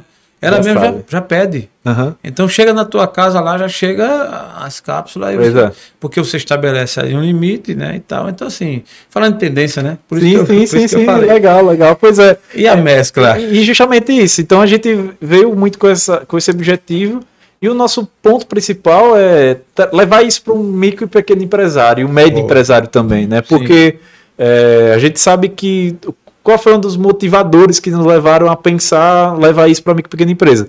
É, as grandes empresas já têm estudos de tendência que são feitos por agências de tendências internacionais e eles acabam antecipando alguns comportamentos existentes dentro do mercado. Estava até falando aqui sobre a Coca-Cola, né? Então, Sim, a Coca-Cola, pouco tempo atrás, há- alguns anos atrás, na verdade, não é tão pouco tempo assim, ela percebeu que tinha alguma alteração no formato de consumo das pessoas em relação à busca por uma vida mais saudável. Foi o que ela fez. Começou a adquirir empresas no segmento de água, de sucos naturais, ou seja, ela identificando identificando que existia uma, uma, uma tendência de comportamento de consumo, ela já passou a, a, a tomar decisões mais embasadas a partir desses estudos. Rapaz, é incrível como esses estudos funcionam mesmo, porque tu imagina, é, aí vem a, a- a- o ponto contra, né? do- por exemplo, da coca, do refrigerante, sim, sim. que não é bom que tome por conta da saúde. Aí ela vai e lança o suco lá, né? Aí a criança ou alguém tá tomando, não, não tomo coca não, mas eu tomo aqui meu suco. Justamente. Ou seja, é, é um produto substitutivo. né? Substitutivo, Pois né? é. até a própria água, né? Pois é. Colocou, né? Pois é, pois é. Eu até brinco bastante do- da, do, do- da história do Cristiano Ronaldo quando tirou a Coca É. e trouxe a água. A Coca-Cola tava ganhando dinheiro nas duas todo coisas. jeito, de do, todo jeito tava, Aqui- tava ganhando. Aqui, se não colocar coca, vai ter uma água, mas a água aqui é de cash, né? A água aqui Essa é diferenciada. diferenciada, né? A coca não tá ganhando, não. Não, mas aí termina a coca tendo a participação aqui, né, Tô, também? Pois é, pois é. Incrível, né? O que é a tendência, né? Pois é, então- fica olhando, se não for por aqui, vai por ali. Então, por que não é, a micro e pequena empresa não poder ter acesso a esse tipo de informação e, consequentemente, ela Sim. tomar decisões mais antecipadas e mais direcionadas também, né? Então, isso foi o que, o que nos provocou para que a gente pudesse se desenvolver como a gente já tem mais de 120 projetos de tendências realizados e, e mais de é, quase 200 aí juntando tendências e A inovação. mescla já tem mais de mais de 120 projetos de tendências realizados nesses é, um pouco mais de cinco anos. Boa. E aí, tanto o mercado local, o mercado de Alagoas é o nosso principal mercado, mas a gente já tem atuação em outros estados, Também. Pernambuco, é, lado do, do norte também, Sergipe agora, é, São Paulo, Santa Catarina, Espírito Santo, enfim. Boa. É, a gente tem, tem buscado levar para esses mercados é, é, como uma micro pequena empresa pode estar utilizando das tendências em benefício próprio, né? Então, muitos clientes nossos, eles gostam muito da parte final, que são os insights que são gerados, são gerados a partir da tendência. Porque eu até brinco, né? Que um dos maiores concorrentes nossos são aqueles sites que dizem 10 tendências no segmento Y. É, é isso mesmo. Então, muitas vezes o empresário ele acredita que aquilo vai resolver a vida, Vai resolver dele. a vida dele. Só que o que a gente faz é, é a personalização daquilo. A gente Entendi. identifica, tá. é, um de fato, faz sentido essas 10 tendências para o seu negócio, porque aí a gente, é onde a gente avalia quem é o público, com, com quem é que ele se relaciona, quem é que ele deseja ter no futuro como público também. É, quais são os objetivos da empresa a curto, médio e longo prazo. Então, isso tudo é, serve de base para que a gente possa é, utilizar como parâmetro para identificar as tendências e direcionar essa tendência para a vida daquele negócio, né? Porque uma tendência direcionada de maneira errada, ela É, pode, pode não- provocar não- um estrago pode provocar um estrago. Então, por isso que a gente sempre busca trazer essa tendência de, de maneira personalizada, como eu falei, de acordo com a realidade daquele negócio e, consequentemente, os insights que vão ser gerados vão também estar bem direcionados para aquele modelo de negócio que está atual. E, logicamente, a gente é muito provocador, né? A gente Sim. tem que provocar o empresário ele sair do- de um patamar do A e pro, dar um passo para o B e por aí vai. É, então, é, é o nosso papel dentro desse, desse processo. E cada análise, cada estudo é personalizado, né? Porque É. cada empresa tem seu DNA. Tem seu DNA, cultura. Nenhum é igual. Ninguém, Nenhum ninguém- é igual a outra. A gente também tem alguns eh, estudos que a gente faz ou por demanda própria ou eh, por contratação de algum outro, de algum outro negócio, eh, que aí são estudos mais segment, eh, de segmentos. Né? Então, recentemente a gente fez um estudo, eh, um projeto que a gente tem que é o Futuro dos Mercados, eh, foi a edição de varejo, que aí foi em conjunto com a própria Elo e a Chama. Eh, foram dois parceiros que a gente sempre, todo ano, a gente tem feito algo em conjunto. É, e, e a gente lançou esse agora há pouco. A gente também está lançando outros em conjunto com o Sebrae. O Sebrae nos contratou para fazer estudos de tendência para segmentos. Então a gente tem, já fez para o segmento de beleza, para o segmento de saúde, mercado pet a gente está fazendo agora também, é, para o de moda, enfim. Então a gente Nesse atua caso, nesse caso, é um estudo voltado para o segmento. segmento. Isso mesmo, né? isso mesmo. E aí vão, ser análises que vão poder impactar um- a- a- todas as, as empresas como um todo. Então, cada empresário vai identificar aquilo e vai enxergar, poxa, isso daqui faz sentido para mim ou não. E aí, logicamente, a ideia é que a partir desses estudos, ele- dessa primeira análise, ele possa nos procurar no sentido de identificar o que é que que é que eu posso colocar em prática, né? O nosso trabalho dentro da mescla, além de, de identificar as tendências, é dar um suporte para o empresário para que ele possa a- colocar aquilo em prática dentro do negócio. Não é só durante a pesquisa, é o pós-pesquisa também, onde ele vai dizer, né? Isso, isso. Então, Nesse- no, no sentido prático, você, a gente vê, tem alguém, uma, a- um empresário tem uma clínica de estética Uhum. E ele quer fazer um estudo de saber o comportamento desse negócio dele daqui a um ano, dois, três. uhum. Contrata a mescla, você vai fazer um trabalho personalizado. Personalizado. Isso Você mesmo, um trabalho todo o negócio. E já que- tivemos casos de estar fazendo três estudos para empresas do mesmo segmento e serem estudos totalmente diferentes ao mesmo tempo, entendeu? Então, Essa- é realmente, como eu disse, né, a visão do empresário ela conta muito quando a gente vai, vai, vai estudar um, um- vai fazer um estudo daquele É, segmento, Não né? tenha dúvida. Um, um- um detalhe interessante é que isso aí já tem que partir para o empresário de uma mente bem aberta. Sim, né? Porque sim, assim, sim. imagine que o camarada vai gastar, ou ele vai ter um investimento, a palavra certa é Uhum. investimento, mas quando ele vai entender que aquilo é investimento? É verdade. Não é porque é um negócio que ele vai estar identificando, diagnosticando para o futuro. Sim, sim. Não é? Muitos nem conseguem, pelo tamanho da visão, né? Nem Sim. conseguem investir para curar ou tratar dos problemas atuais, mas no Uhum. futuro. Sim, sim. Então, é, há de convir que quem investe, quem faz investimento é quem realmente pensa grande. Isso. É, é um ponto super importante. é, não adianta pensar em, em- em contratar um estudo como esse para ficar no mesmo, né? Para ficar no, no- no mesmo. E aí a gente tem muita empresa que realmente nos procura.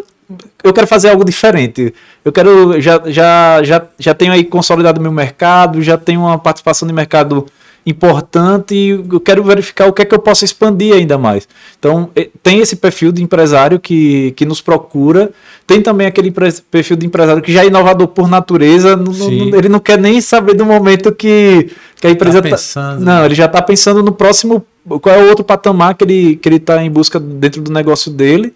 É, então, são dois públicos, aquele que. que está percebendo que a inovação não está acontecendo dentro do negócio e vai em busca da gente, e também aquele que já é inovador, que a pesquisa de tendência ela, ele vai servir para embasamento de tomada de decisão. Então tem um caso muito legal de um, inclusive um amigo que veio da Conage, hum. lá em Santa Catarina, ele, ele tem um escritório de advocacia, ele nos hum. procurou, acho que 2019, é, e ele, e ele na época tinha, já tinha uma decisão tomada, já pensava em, em algo que envolvesse a, a saída de um, de um, da judicialização, né? Sim. E aí nos contratou. E hoje, dois anos depois, aí quando voltei a ter contato com ele, ele disse, Sávio, é, hoje eu saí, eu, eu, saí na época de um de, de, de 3 mil processos que eu tinha dentro do meu negócio, e hoje eu estou com 100 150, 150 processos.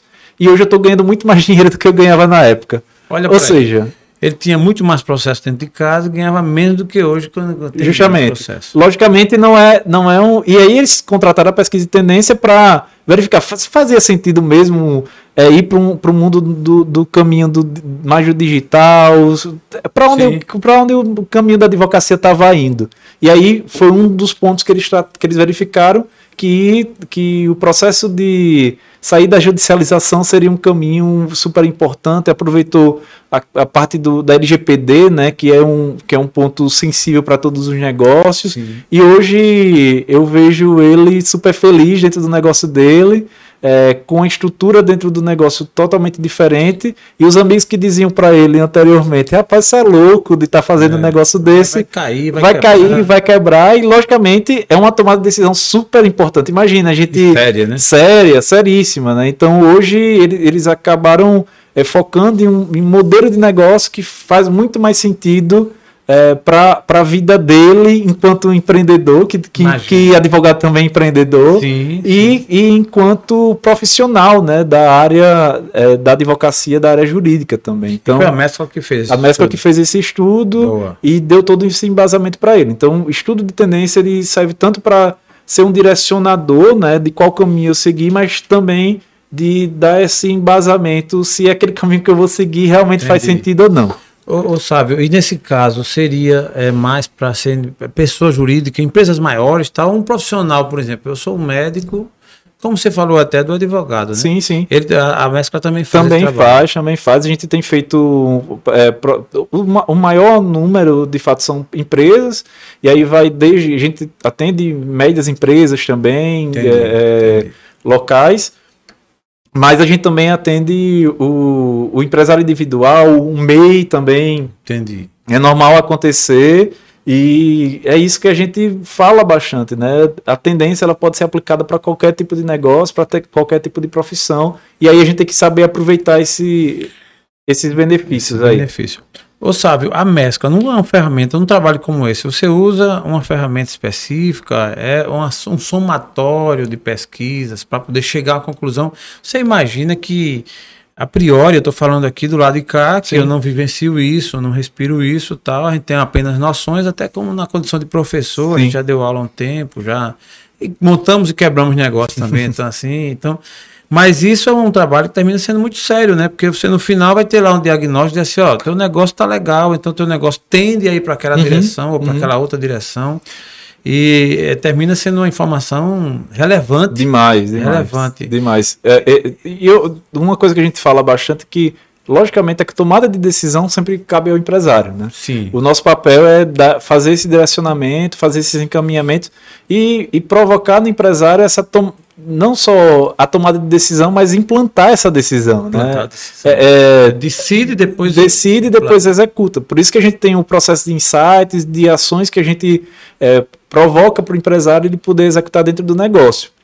Um outro ponto que eu acho que é importante é a gente sempre dá um direcionamento se aquela tendência ela é algo que já está acontecendo dentro do mercado, ou seja, você tem que agir agora, você tem que promover Entendi. a inovação de imediato, porque os concorrentes ou alguém já vai colocar aqui dentro do mercado, é, ou já está né, rodando por aí. Sim. E também aquelas tendências até um, um, um horizonte de cinco anos, que é a gente tem, precisa estruturar uma estratégia, uhum. né? A gente tem que pensar nela. E aquelas outras tendências de 10 anos, que são macro tendências, que a gente tem que estar tá de olho, a gente tem que estar tá percebendo e de algum modo ficar atento a ela constantemente para a gente verificar. Poxa, já está aparecendo aqui de uma maneira mais concreta, faz sentido a gente colocar em prática agora, ou a gente espera um pouquinho mais, né? Nem toda tendência ela vai ser aplicável para aquele momento. Né? Então, isso também a gente dá, dá esse direcionamento. Vamos lá. Então, em matéria de espaço de tempo, espaço temporal, é, geralmente você usa 5, 10 anos, esse, esse espaço. 2, 5, 10. 2, 5, 10. 5, 10. Boa, justamente. É, é, ou seja, coisas que é, são para agora, a gente precisa fazer acontecer. Sim. Já tem gente que está tá executando, já tem outros mercados que deu certo, então a gente precisa perceber isso e, e, também os outros dois os outros dois horizontes, né, que são é, ideias a, a, médio e longo prazo que precisam também estar de olho para que a coisa evolua. O que aconteceu no período de pandemia? A pandemia antecipou. É, grande pergunta. Né? Eu ia fazer, inclusive, um grande, grande ponto. Período de, de, de, pandemia, ela deu um reboliço. E deu um reboliço total, né? né? Então, é, é, ações, né, tendências que já, já, se, já era tendência, mas para ela ser colocada em prática ia demorar algum tempo a gente percebeu que. Por exemplo, aula, aulas modelo híbrido, que com certeza. Depois, aula home office. Aula né? home demais. É, o próprio processo do, de que as pessoas tiveram mais acesso. Então, é, idosos, o único contato que tinha com os netos tinha que ser pelo, pelo aplicativo, né? pelo, pelo WhatsApp ou por outra ferramenta. Então imagina o que isso provocou na vida. A telemedicina, por exemplo, né? que era um, sempre foi um dilema, sempre foi uma problemática. Hoje até é, começo desse ano eu tive Covid é, e, e, o meu contato foi telemedicina. Não precisei é, é, ir para um, um hospital ou para um ambulatório para poder ser atendido. A telemedicina me ajudou naquele momento. É, então, imagina a quantidade de outras, outras coisas que aconteceram nesse, nesse período de pandemia que acabou é, influenciando com que a gente tivesse acesso a determinadas, determinadas a, a, gente fala de sinais. Os sinais é que, que acontecem e, consequentemente, sinais que acontecem, eles vão Ou seja, algumas mudanças a mescla não precisou nem fazer, né? a mescla nem atuou. A, a, o Covid é um, um momento. Sim, sim, sim. Pois é, e teve, teve um ponto super relevante, né? Que a própria questão da Covid já existiam estudos nos próprios Estados Unidos, ele já identificava há anos atrás que, que até agora 2022, 2000, né, nesse, nessa década, nesse início de década, a gente teria alguma, alguma pandemia que iria influenciar diretamente a vida do, das Existia pessoas. Já existia um estudo que, que identificava isso é, em decorrência desses processos todos que, que a gente acabou tendo que, que começar a lidar, né? Teve que reaprender. Então, um outro exemplo aí, o home office, né? Eu estava falando com você aqui, que a mescla é. toda foi para o home office e é, e continua, né? E então continua. é uma, é um processo que, se a gente fosse analisar, talvez a gente não tivesse tomado essa decisão é, sem a pandemia. Né? Talvez né? tomasse, mas mais na frente. Mais na frente, eu tomasse mais na frente. Por, imagine, isso acabou contribuindo na melhoria de relacionamento, na, na, na possibilidade de a gente contratar pessoas de outros locais também. Então, a gente já chegou a ter estagiário em Delmiro Gouveia, ter, ter estagiário também é, em União dos Palmares, por exemplo, pesquisadores das mais Pois é, hoje a gente tem pesquisadores em, em Sergipe, é, na França também, é, Santa Catarina, Paraná, enfim, então pessoas que foram formadas pela mescla e que estão aí no mundo é. É, fazendo serviço em conjunto com a gente. Uma curiosidade, sabe? Esse trabalho que a mescla, que a mescla faz é um trabalho assim bem inovador, né? Porque assim, se você olhar direitinho, quem é que por conta própria uhum falar até da mentalidade do empresariado alagoano, sem querer desmerecer, Sim. obviamente, que é como você bem colocou, nos outros lugares também tem seus problemas, Sim. mas um empresário, para ele ter a mente aberta, dizer assim: não, eu vou contratar uma empresa para fazer um estudo de tendência para mim. Ele tem que ter um insight bem legal. Sim. Você tem algum trabalho que desperte, que implante, que Legal. é, fomente essa ideia, provoque para que o cara assim, não, eu vou, eu acho que eu preciso. E se eu preciso, quem eu vou procurar? Existe isso no mercado? Uhum. Porque, para ser sério, com toda a minha conexão aqui no estado, é, é, eu, não, eu não conhecia. Bacana. Inclusive, muito bom, muito, muito bem Bacana você, você dizer isso. que, que, justamente. É interessante, eu, eu não tinha ouvido falar que em Alagoas tivesse alguém aqui. Aham. E coincidência ou não, e se coincidência uma coincidência muito boa, alguns nomes importantes aqui do estado falou bem do seu trabalho, Sim. falou bem do seu nome, falou bem da mescla. Uhum. Ó, procura o sábio, tal, tal. E eu fiquei muito feliz. Aí a minha pergunta é: você tem um trabalho pró, um que antecipa, que, que fomenta, que mostra, que desperte esse, essa curiosidade do empresariado se preocupar com isso e buscar essa solução, buscar esse trabalho? Legal. É, desde o ano passado, ano 2020, na verdade, é, a gente fez um projeto chamado Alagoas para o Futuro, que foi um estudo que a gente é, fez uma análise no- nos segmentos de, de, de economia, é, saúde, é, gestão pública, educação e empreendedorismo. Então a gente analisou isso tudo pensando em Alagoas. O que é que existia de tendência que Alagoas poderia pro- proporcionar? Então, esse daí foi um estudo gratuito que a gente ofereceu para o mercado e a gente pensou em três públicos diferentes. A gestão pública, naturalmente, o, o, o empresariado e, e o terceiro setor também. Então, a gente, a gente fez um estudo que promoveu essa, essa discussão nesse, nessas, dessas temáticas, né, nesses temas, para esses três tipos de público. Então, um dos pontos que a gente tem feito bastante são esses estudos gratuitos aí para o mercado. né? Então, Alagoas para o Futuro foi um desse. Ano passado, a gente fez esse estudo para o mercado do Se varejo. a gente quiser ter acesso a esse Alagoas para o futuro, Alago- estudo está disponível. Tá disponível. alagoasprofuturo.com.br. Pode, pode entrar lá, pode entrar também no, no, na mescla- mescla.co, também tá, tá disponível no Instagram. Que bom. É, atenção empresário, atenção você empreendedor que quer investir, que já investiu, que quer crescer, que tem uma visão. Uma informação importante aqui, trazida pelo Sávio da Mescla, é que você pode ir lá, Lagoas para o Futuro. alagoasprofuturo.com.br. E você vai lá ver, é tipo um cenário que você Isso. pode, onde você pode Gente- direcionar o seu investimento. Tá? Isso, isso mesmo. Pensando Alagoas, a gente fez essa provocação para os empresários, gestores públicos e o terceiro setor. É, também teve o, o futuro dos mercados, como eu falei, né, que foi para o segmento de varejo. Sim. E também a gente tem feito alguns eventos. é, por exemplo, a gente teve recentemente minha sócia Renata Mendonça, que também eu acho que é muito bacana depois Sim. é, dar uma aqui. conversada com ela Boa, boa. para essa temática também. É, ela fez, a gente fez um, um- esteve no evento da Brasel recentemente, né? Então é, foi bem bacana. é, a gente levou a temática de tendências para alimentação fora do lar. Então a gente percebe que palestras também, eventos é um, é um outro momento. Boa, a gente boa. já esteve no Tracto Market Show também, em ações do próprio Sebrae, que é um parceiro gigantesco nosso, na- em levar esse mundo das tendências para o mercado. E também a gente sempre está promovendo é, é, é, também questões no digital, né? A gente lives, é, algumas provocações também feitas nas nossas redes sociais. Então lá no mescla.co também tem, pode ter acesso ao nosso blog.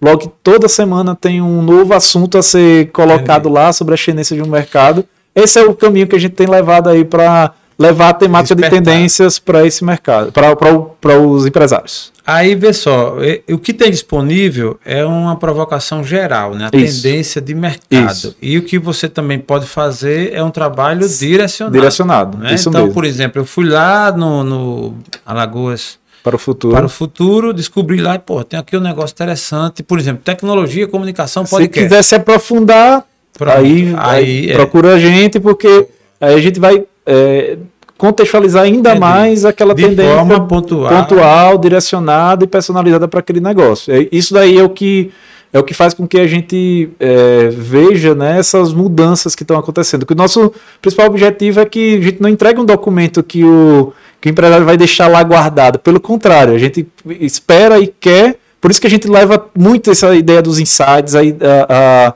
provocação que a gente faz no final para que ele implemente aquilo. Né? Então, nosso objetivo de fato é, que- é a implementação das tendências. Que Entendi. quando o cara implementa, quando o empresário implementa, ele vai estar saindo na frente da concorrência, vai estar vai tá promovendo trazendo as necessidades, né? Trazendo soluções a partir das necessidades que os clientes dele possuem. É porque é interessante, toda a ideia até ela ser posta em prática, é, é aquela história. Tem que ter alguém, né? Uhum. Aquele, dentro daquele projeto, até aquela ideia que você falou do projeto Pontapé, né? Sim, tem sim. alguém, né? É, tem, que ter alguém. Toda grande ideia precisa de um dele. De um dele, né? De um é. pontapé. Depois de feito, aí aparece sempre o pai da criança, uhum. né? É, é normal, né? Agora, até que seja feito, até aí o estudo, o que se passou para se identificar sim. as necessidades sim, e tal. Às sim, vezes não, alguém não quer pagar o preço. Quando chega no final da ideia. Pois é, pois é. Quantos, quantos negócios a gente percebe que o cara pensou muito na estrutura física, é, pensou em como, em como se comunicar no ponto da loja, né, no, no, no, aspecto físico, enquanto que faltou conversar com o cliente, validar a ideia, é, conversar com os seus usuários para identificar se aquele. Talvez a, a, ideia dele faça sentido, mas talvez a forma como ele, ele gere aquela ideia e leve e transforme aquele modelo de negócio viável infelizmente, ele vai sofrer bastante e, e consequentemente, vai, tá, vai ter gerado um caixa gigantesco no negócio que provavelmente teria um, um, sentido diferente se tivesse feito algo do tipo. Eu vou fazer uma pergunta que talvez quem esteja assistindo a gente queira fazer. E se tivesse aqui, ia perguntar para ele, de repente pergunta lá no nosso comentário. Você deve se inscrever lá no canal, viu? TheCast Podcast lá e no, no, YouTube. E seguir a gente. E até fazer seus comentários, perguntar. De repente o Sábio depois também responde, né? Mas vamos lá. É, se alguém tivesse aqui perguntar, Sábio, para eu fazer uma pesquisa de tendência no meu negócio isso é muito caro e é impossível gastar, porque de repente se assombra, né? Como é um negócio novo, assim, para alguém. Sim. Aí qual é a resposta que o Sávio daria? Então, é, nosso estudo, nosso trabalho, ele, ele, a gente pensou justamente em, em todos os públicos, né? Desde um, desde um MEI, como eu falei para você, até uma, até uma possível grande empresa que venha a nos contratar. Então, a gente tem, tem alguns parâmetros de, de, de formação, né? Então, tem estudos que a gente analisa a, a partir de cinco tendências e vão, tem estudos a, até 15, por exemplo. É, então, de fato, a pesquisa de tendência é muito viável para o negócio. Entendi. E eu acho que a grande vantagem do, de um trabalho como esse é que de um insight ali que foi gerado, de tendência Sim. identificada, o, o, valor que o ganho financeiro que você vai ter vai, vai, ser muito maior do que uma do que um estudo desse que foi do, o, valor que foi despendido de um estudo. Então eu vejo que uma, uma pesquisa de tendência realmente é um investimento é, e é uma forma de você realmente se diferenciar não é dentro do mercado. mundo não assusta, não, é não assusta, não assusta e tem condições de, de, parcelamento, tem possibilidade de subsídio também, enfim, então tem realmente é algo possível, é algo viável e o Sebrae é um grande parceiro para que a gente Também. pudesse promover esse processo, né? Muito bom. Então, você é empresário, empreendedor, visionário que queira estudar a tendência do seu negócio, pode procurar a mescla através do Sávio, Carnaúba e até da sua sócia e tal. Isso. Enfim. Só procurar lá mescla.co no, Pronto, no Instagram. Mescla.co. Tá lá e você pode fazer um estudo personalizado. Isso, isso, é uma, isso faz parte de uma visão de mundo, né? Isso. A pessoa alarga a sua visão de mundo para que o seu negócio possa continuar vivo, uhum. né? É, de repente, né? E até crescer. Pois é, pois é. Mas, mas é, Sávio, eu queria assim, esse tema tendência é um tema bem interessante, Sim. né? Você já deu, a gente já caminhou aqui um pouquinho vários, por vários pontos, mas eu queria ouvir de você mais um pouco sobre essa história da tendência. É uma coisa que me interessa, eu acho uhum. que interessa qualquer pessoa que está vivendo esse momento do Brasil vivendo esse momento do mundo com tanta mudança. Eu estou lendo um livro que é até indicado pelo Vinícius Lage, né? É, o Fim do Poder, uhum. de Moisés Naim. É tão interessante e fala todo esse, esse movimento de mudança do poder, novos bilionários vindo, né? Surgindo no Brasil, por exemplo. A, a, quando você fala no mundo quem já foi tão forte deixando de ser, surgindo Sim. os novos plays, enfim, essa ebulição de mudança né, uhum. né, que se resume na tendência. Sim. Nesse caso, é, Sávio, se você fosse dar um conselho aqui para um empreendedor, um empresário novo, que conselho você daria para que ele é, se despertasse mais ainda com relação às tendências dos negócios no Brasil? Legal. Então, eu vejo que o primeiro ponto vem muito do, da mentalidade. Né? A mentalidade, mentalidade, empresarial ela, ela requer que o empresário ele sempre fique pensando do qual, qual é o próximo, qual é o próximo negócio, a próxima ideia que eu possa até gerar dentro da minha, minha própria empresa. Então, a, está aberto para é, novas possibilidades dentro do negócio, eu acho que é o primeiro fator para que a gente possa pensar nas tendências. Não adianta pensar nas tendências se a gente está pensando no modelo antigo, antigo. É, em situações anteriores até o é nosso o que fala muito hoje de mindset, né? Isso, mindset, isso, isso. mudar, então gostei, isso. gostei então, da sua largada. Eu, primeiro eu, ponto. Primeiro ponto, eu, eu vejo que, que é está aberto para novas mentalidades e, e, novas formas de, de ver o mundo, de enxergar sim, o mundo mesmo, sim. né? Que está é, tendo uma evolução que muitas vezes é difícil a gente é, contextualizar tão rapidamente, né? Porque é. uma, uma coisa surgiu agora, daqui a pouco já está aparecendo uma, uma nova realidade e isso de fato faz, nos provoca a sempre estar aberto para outras mentalidades, para uma nova mentalidade, né? Para um outro processo. É interessante isso que você está dizendo. Eu estava ouvindo semana o Leandro Carnal numa, numa palestra dele e ele falando uma coisa bem interessante, né? Diz que se alguém dormisse é, no século XVIII, né, 1807, e acordasse em 1907, 100 anos depois, ele dormindo, ele não ia ver tanta diferença do mundo, né? acordava, ainda tem a linguagem ainda era meio que parecida, muito pouca coisa mudou, então. Mas se ele dormisse nos anos 90 e acordasse agora, e olha que a gente tá nessa geração aí, ele ia acordar e ele ficar meio perdido, demais, quase não se comunicava, demais. né? Ele acordasse, a primeira coisa, alguém dissesse, passa um WhatsApp para mim, ele disse, como assim? Eu não sei o que é isso, né? e aí ele saiu citando vários exemplos de mudanças do quão rápido está sendo, sim, né? Sim, sim. E aí eu acho que você falando muito bem essa história da mentalidade, porque muda demais. Sim. Eu tenho dito isso até mais de uma vez, sempre. É, eu faço 50 anos agora e acompanhei o mercado de trabalho, toda essa, essa transição do final dos anos 80 uhum. até hoje. Então, por exemplo, eu sou da época em que disseram ainda que, que vinha um telefone que a gente ia andar com ele no bolso e falar sem fio. Quando me disseram isso, eu achei isso um absurdo. Como assim, né? Vai ter um telefone acostumado com PABX, aquele... Sim. E eu disse, vai ter um telefone, e tá aí a gente andando com o telefone no bolso, que na verdade não é nem mais telefone só. É. Né? Aqui realmente. É, de vez em quando a gente liga por aí.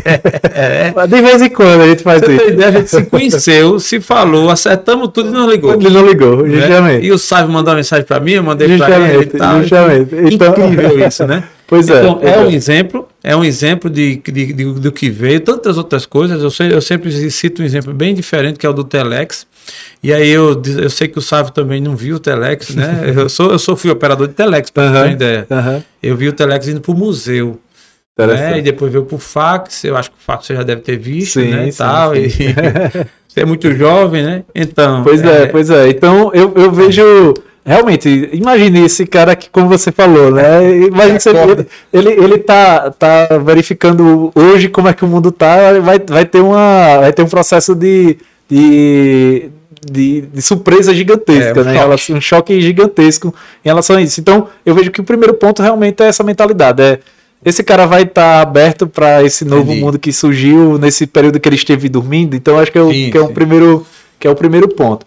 Outro processo que eu vejo que é, que é fundamental é a gente sempre estar de olho nas oportunidades em relação a o que é que o, os novos usuários, o que é que os nossos usuários estão estão fazendo, quais são as, de fato, identificar tendências. Eu acho que o, que o segundo ponto é isso, tá? Eu tenho aberto, a, a mente aberta e aí eu, eu tenho que estar tá sempre de olho. E, e, e, analisar tendências é, é ser caçador de tendência. Sim. A todo momento estar tá é, verificando tá, aquilo de fato é, é, algo que é uma tendência ou é uma moda, é um modismo, né? É algo que, que é passageiro, que eu posso ganhar até ganhar dinheiro com aquilo durante um determinado tempo, mas eu sei que ele vai ter seu tempo, o tempo dele vai ser escasso.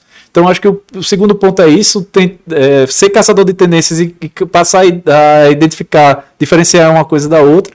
E eu acho que o terceiro ponto que é fundamental é a gente ter o poder de executar bem. Eu acho que a execução é fundamental para esse novo mundo. E quando a gente fala desse processo de execução, vem. A, a digital está vindo aí forte, né? Então a gente tem que ter pessoas vinculadas ao digital. É uma coisa que eu até brinco bastante. Eu. Brinco não, isso daqui é para mim é uma realidade, na verdade. Sim. Eu sou administrador e muitas vezes o que eu vejo é o surgimento de novos cursos de administração. E eu brinco, né, que deveria existir, é, surgir novos cursos no mundo da tecnologia, né, porque é, o mercado de trabalho está direcionando para isso. isso, é. É, o, o- a turma da tecnologia, muitas vezes, eles nem se formam, né? Muitas vezes eles nem precisam de um título para É, ganhar é dinheiro, é né? Então, é, muitos deles nem, nem. Muitas vezes a universidade está muito longe daquela realidade que ele, que ele já tem, né? No dia a dia deles. A demanda para tecnologia é muito grande. A né? demanda para tecnologia é gigantesca. Então, é no- a execu- a execução é super importante. Eu, eu tenho uma frase, alguém falou aí que eu gostei pra caramba, é, é que eu tenho que ficar de olho, eu tenho que ser a primeira pessoa para matar meu negócio. Como é que eu posso matar Ah, meu negócio? entendi. Né? Porque a partir do momento que eu mato meu negócio, eu vou Gente, ter sendo o primeiro. Essa aí merece um corte, viu? Ó, explica aí, sabe, pra gente. é, o que é que o empreendedor, o que é que o dono do negócio também tem que ter?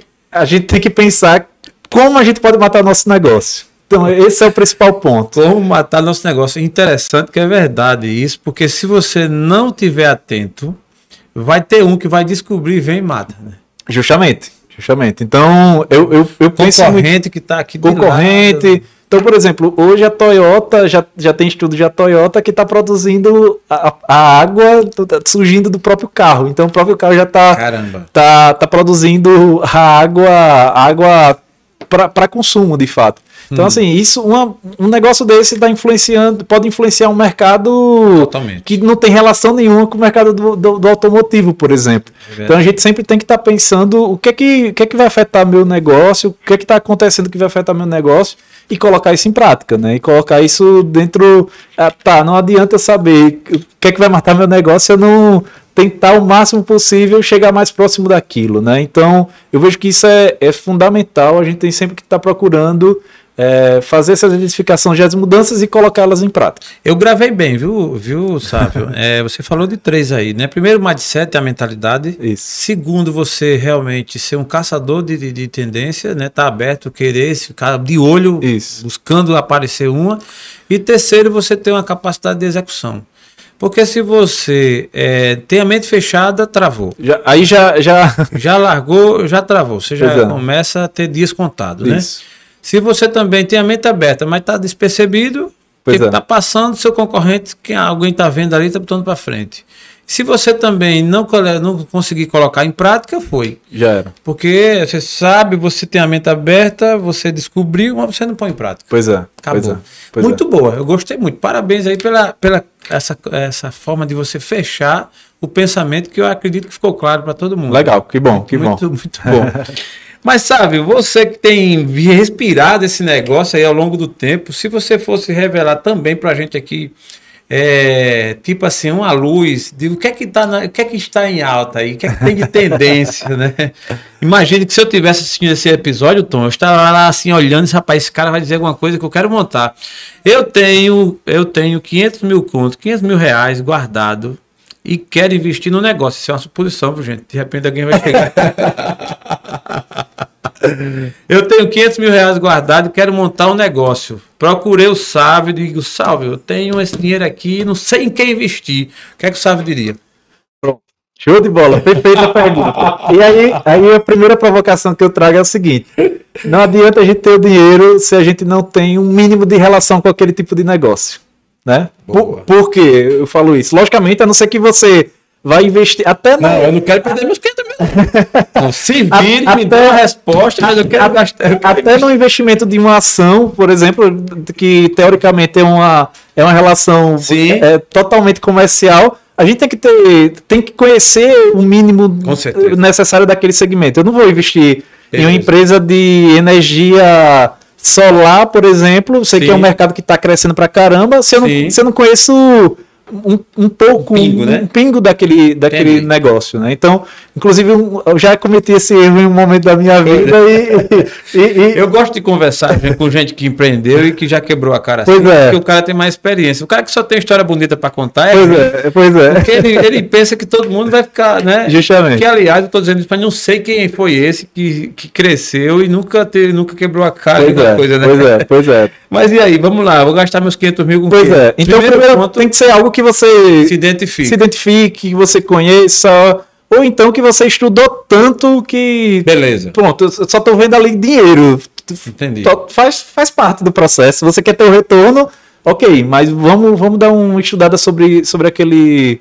sobre aquele projeto. Então, eu pode. Que, por que eu estou falando isso inicialmente? Porque, ah, eu estou vendo aí que a tecnologia vai vir pegando forte e tal, mas se eu não conhecer o mínimo necessário é, daquilo, é, mesmo que eu não, não não vai executar, mas Sim. eu preciso ter um nível de debate com as pessoas que estão diretamente envolvidas com aquele, com aquele formato né, de, Sim, de negócio. Pelo menos ter uma grande pois é, noção é, pois é. né? Respirar um Isso. pouco, né? Entendi. E, e outro ponto é que eu vejo que todos os segmentos a gente, a gente tem situações que vão, vão gerar dinheiro. Eu acho que todo segmento vai, vai existir uma mina de ouro em algum segmento aí. Entendi. Então, qualquer segmento que você atue vai, vai ter uma, uma mina de ouro. Seria seria difícil eu, eu trazer aqui uma, uma, uma única pontuação.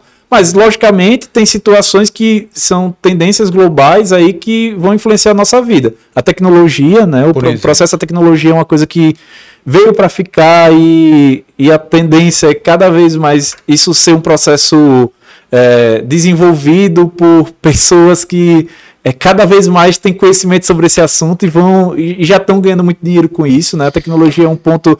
A gente sempre tem que pensar em algo que, que de alguma forma de alguma forma interaja com, com o mundo da tecnologia, né? Então eu posso ter uma, uma pousada no interior, numa pousada de, de, de charme em Mar Vermelho, por exemplo, uma coisa totalmente é, é, personalizada, uma coisa totalmente intuitiva, né? Bem, bem fechadinha. Mas eu preciso estar no digital para que a venda pudesse estar acontecendo. Um outro ponto que eu vejo que, que veio para ficar e as pessoas estão buscando por uma vida mais saudável, as pessoas estão buscando por uma vida que, que elas façam sentido para ela muitas vezes. Principalmente então, depois da pandemia, né? Pois é, justamente. A pandemia contribuiu bastante por isso, então as pessoas estão, estão em busca de como eu posso me alimentar melhor, mas como essa alimentação pode trazer melhores resultados para mim no meu físico, para a melhoria da minha, da minha mente, para a melhoria do, da minha parte física de uma maneira geral. Então as pessoas estão em busca dessa, dessa vida mais saudável, ou até aqueles que, que é, estão um pouco longe dessa realidade, mas de alguma forma eles estão percebendo que isso de alguma forma vai impactar, vai impactar é, na vida dele, né, na saúde dele como um todo.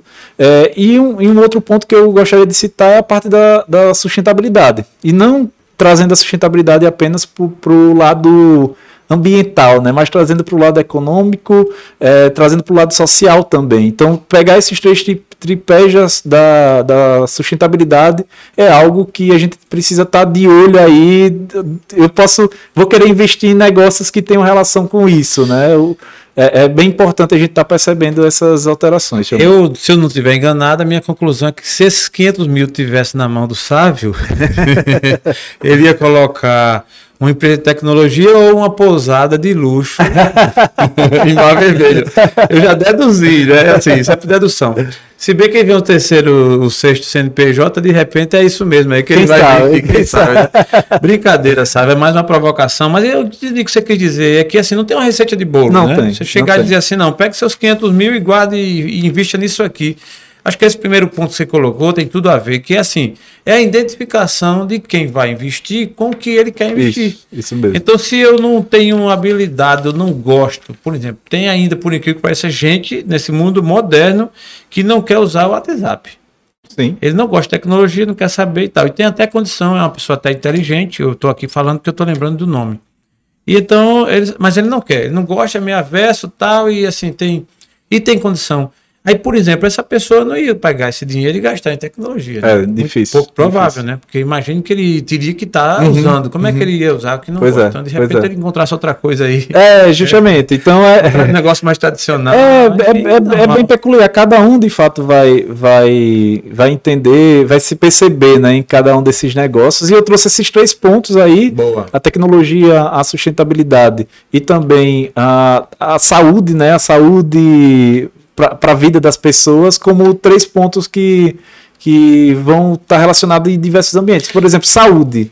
Saúde vai. A, a, busca por uma qualidade de vida melhor vai influenciar na alimentação, vai influenciar na, na, medicina, vai influenciar é, na busca por exercícios físicos, né? Então, todo lado de academia, o mercado de academia, o mercado de, de profissionais da, da educação física, isso tudo vai influenciar. Ou seja, é, são tecnologia do mesmo modo. A tecnologia ela vai é transversal, né? Diversos todos os segmentos de alguma forma interagem com esse mundo da tecnologia. Né? Muito bom. O Sávio, ele é um cara otimista? Sou otimista. Eu acredito que apesar das dificuldades do mundo, não, a gente muitas vezes ficava, não, porque o Brasil e tal, se a gente for analisar, hoje todo mundo está com, tá, tá com algum problema, né? A pandemia não, não, não, não nos deixou relaxar em nenhum, outro, nenhum país, né? Então, é, a pandemia influenciou, mas a gente está passando por uma situação bem delicada atualmente, né? A guerra Ucrânia e Rússia afeta todo mundo, mas eu acredito sim que o mundo tem, tem coisas boas aí para a gente aprender. E fé, sabe, tem? Tenho, é, tenho sempre, sempre minha família sempre foi muito católica, né? É, tive atuação no, na renovação carismática, então fui Beleza. tocador e cantador em renovação carismática. Ah, é, é, hoje não não pratico diretamente a religião católica, mas a espiritualidade é algo boa. que eu sempre provoco e e busco dentro da minha vida. E sem ser esse mundo de inovação, de, de empreendedorismo tal, o que é que o Sábio faz, assim, como um hobby nas horas vagas? Tá. Uma curiosidade. Curiosidade. Ultimamente, meu hobby está sendo me enfiar dentro do mato e ficar lá descansando por, durante os finais de semana. Então, é o... uma descoberta do homem da tecnologia, que é rural. Ele é o, tem um lado rural dele aí. Mas, eu, mas, eu, mas uma coisa que eu sempre gostei é a música, né? A música música é algo que sempre. Ah. Então, a pandemia me fez tu voltar. Toca também, né? Toco violão. Agora só ainda tô. Sou aquele que tem que ter a cifra lá pra. Mas já, já, já, eu tenho, tenho uma partezinha que é o. que é show. Tem um, ah, tem tá. um negóciozinho, só, só música que todo mundo gosta. Mas também eu tenho as minhas músicas que só. Entendi. Só eu vou. Só, só minhas preferências. E canta também. Canto, gosto de, Pronto, gosto de mexer muito um, com esse negócio. Tem uma tendência de um negócio novo aqui na sala. O Tom é cantor. Opa, coisa é, boa, então coisa boa. Pode, eu posso ser empresário de vocês dois. Boa, boa, boa. Depois, depois, de terminar aqui o, o, episódio, gente, vocês vão se reunir aí e vão querer fazer um investimento, a tendência é boa. Boa, boa, boa. Brincadeira da parte. Mas, mas é, sabe, muito legal aí a nossa conversa eu exploraria muito mais aí sobre esse tema de tendência. Eu acredito que você pode até falar em profissões, por exemplo, antes da gente caminhar para a reta final. Você hoje, é, na sua visão, nesses seus estudos, uhum. você vê uma mudança muito forte em eliminação, ou seja, deixar de existir algumas profissões e vindo umas profissões novas tal. O que, é que você nos diria nesse aspecto aí, para quem está nos ouvindo e que realmente sempre foi empregado, sempre teve naquela uhum. mesma profissão Sim. e tal? Quais que, que poderiam deixar de existir nos próximos tempos, nos próximos tá. dias, e as novas que chegam? Beleza. Então, é, primeiro ponto é é, profissões que envolvam o lado operacional, é, a gente tem que estar muito de olho. Então, ah, eu, eu lido muito com, com coisas que a tecnologia já está substituindo, eu tenho que estar de olho como eu aproveito a tecnologia para me beneficiar com aquilo, né? Então, acho que o primeiro, primeiro ponto é isso, e aí vai desde... Ah, a gente tem, já está falando aí de carros autônomos, né? Então, quanto isso pode influenciar na Sim. vida do, de, de motoristas tra, é, tradicionais ou os próprios é, os próprios motoristas de aplicativo, quanto isso pode influenciar num futuro a, a vida de, desse, desse público. Então, tudo aquilo que envolve situações, é, é, profissões que envolvam operacional, a gente tem que estar tá de olho, atento, porque né? vai, vai, vai influenciar. É, existia os datilógrafos, né? Não, você tocou no ponto. Eu fui um exímio datilógrafo naquela pois é. época. Eu fui operador de telex, fui datilógrafo. Eu vi Aí sim, no sentido prático, eu vi, por exemplo, muita gente que tinha carteira assinada lá como digitador. O cara trabalhava numa empresa, digitador. ele era digitador. Foi, e faz tempo. Eu estou falando até de uma coisa bem já arcaica, digamos assim. Pois é. Mas deixou de existir, o Telex deixou de existir, cobrador de ônibus não existe pois mais. Pois é, né? é pouquíssimos, pouquíssimos locais né? que, que ainda tem. É. E, e é, é o é interessante falar isso é o quanto algumas tecnologias, para que elas aconteçam, ou mudanças ah, que aconteçam, existe tecnologia aí para um bocado de coisa, né? Mas Sim. só que a política influencia, né? Então imagine ainda, quanto né? tempo demorou para que os cobradores de ônibus deixassem de existir, né? A profissão Sim, de cobrador. sim. Ainda existe, na verdade, Sim, né? é, Mas que seja, está cada vez menor. em si. A profissão em si do cobrador de ônibus demorou bastante para que pudesse ser colocado para frente, porque existia uma série de conflitos existem, é, é, envolvendo aquele, aquele segmento. É, em relação a, a profissões que, que vão surgir, é, é, é bem.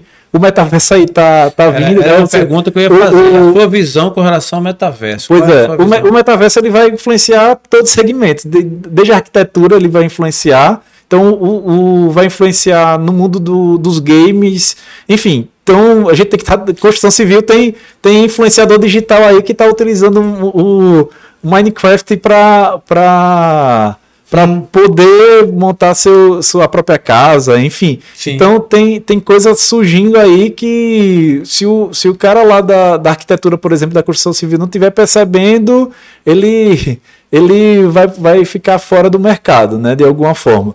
É, então eu vejo que todo, todo, todo esse mundo aí novo que está surgindo, ele vai provocar mudanças em todos os segmentos. Então eu tenho que, eu tenho que aprender uma, uma nova ferramenta que está surgindo, que vai influenciar meu, meu, meu mercado. É, eu, tenho que, eu tenho que aprender uma nova habilidade, até da própria comunicação, para que eu possa me expressar de uma maneira mais é, diretiva, né, de uma maneira mais direta, para que o meu mercado ele consiga compreender aquilo que eu estou colocando. Então, vão existir necessidades é, tanto, tanto técnicas, né, necessidades que, que vão envolver o, o entendimento de um determinado assunto específico, mas também questões comportamentais que vão no- no- nos provocar. Né? Então, é, tudo aquilo que envolve, que envolve um- a, a intelectualidade, isso vai ser um burburinho que vai surgir, que vai provocar várias mudanças aí. Se o Sávio tivesse um filho com 15 anos e dissesse Tá. assim, pai, eu não, eu não sei o que é que eu vou escolher fazer. E eu tô, quero sua ajuda. Eu faço o quê? Eu quero, eu quero escolher uma profissão para o meu futuro. Que, que- Obviamente que isso é uma, uma situação hipotética, né? Assim, simbólica. Aham. Porque hoje em dia quase todo mundo já vem com a cabeça bem mais É. Mas vamos dizer que tivesse essas condições aí. Que, Aham. que conselho você daria ao seu filho? Então, eu acho que se ele conseguisse alinhar a saúde mental com a tecnologia, ele Vai longe, né? ele vai longe, entendeu? Acho que tem verdade. uma necessidade gigantesca. Quando eu falei da saúde lá, também É. envolve a saúde mental, né? lógico. É, é, então acho que se ele conseguir fazer essa provocação, mas logicamente tem uma Lógico. série de outros Outro fator. outros fatores aí que estão influenciando. é, e, e eu acho que é- é- a pessoa está aberta para aprender, né? O- a, a abertura para o aprendizado é, é fundamental, independente da área que você esteja, né? É um ponto verdade. interessante isso.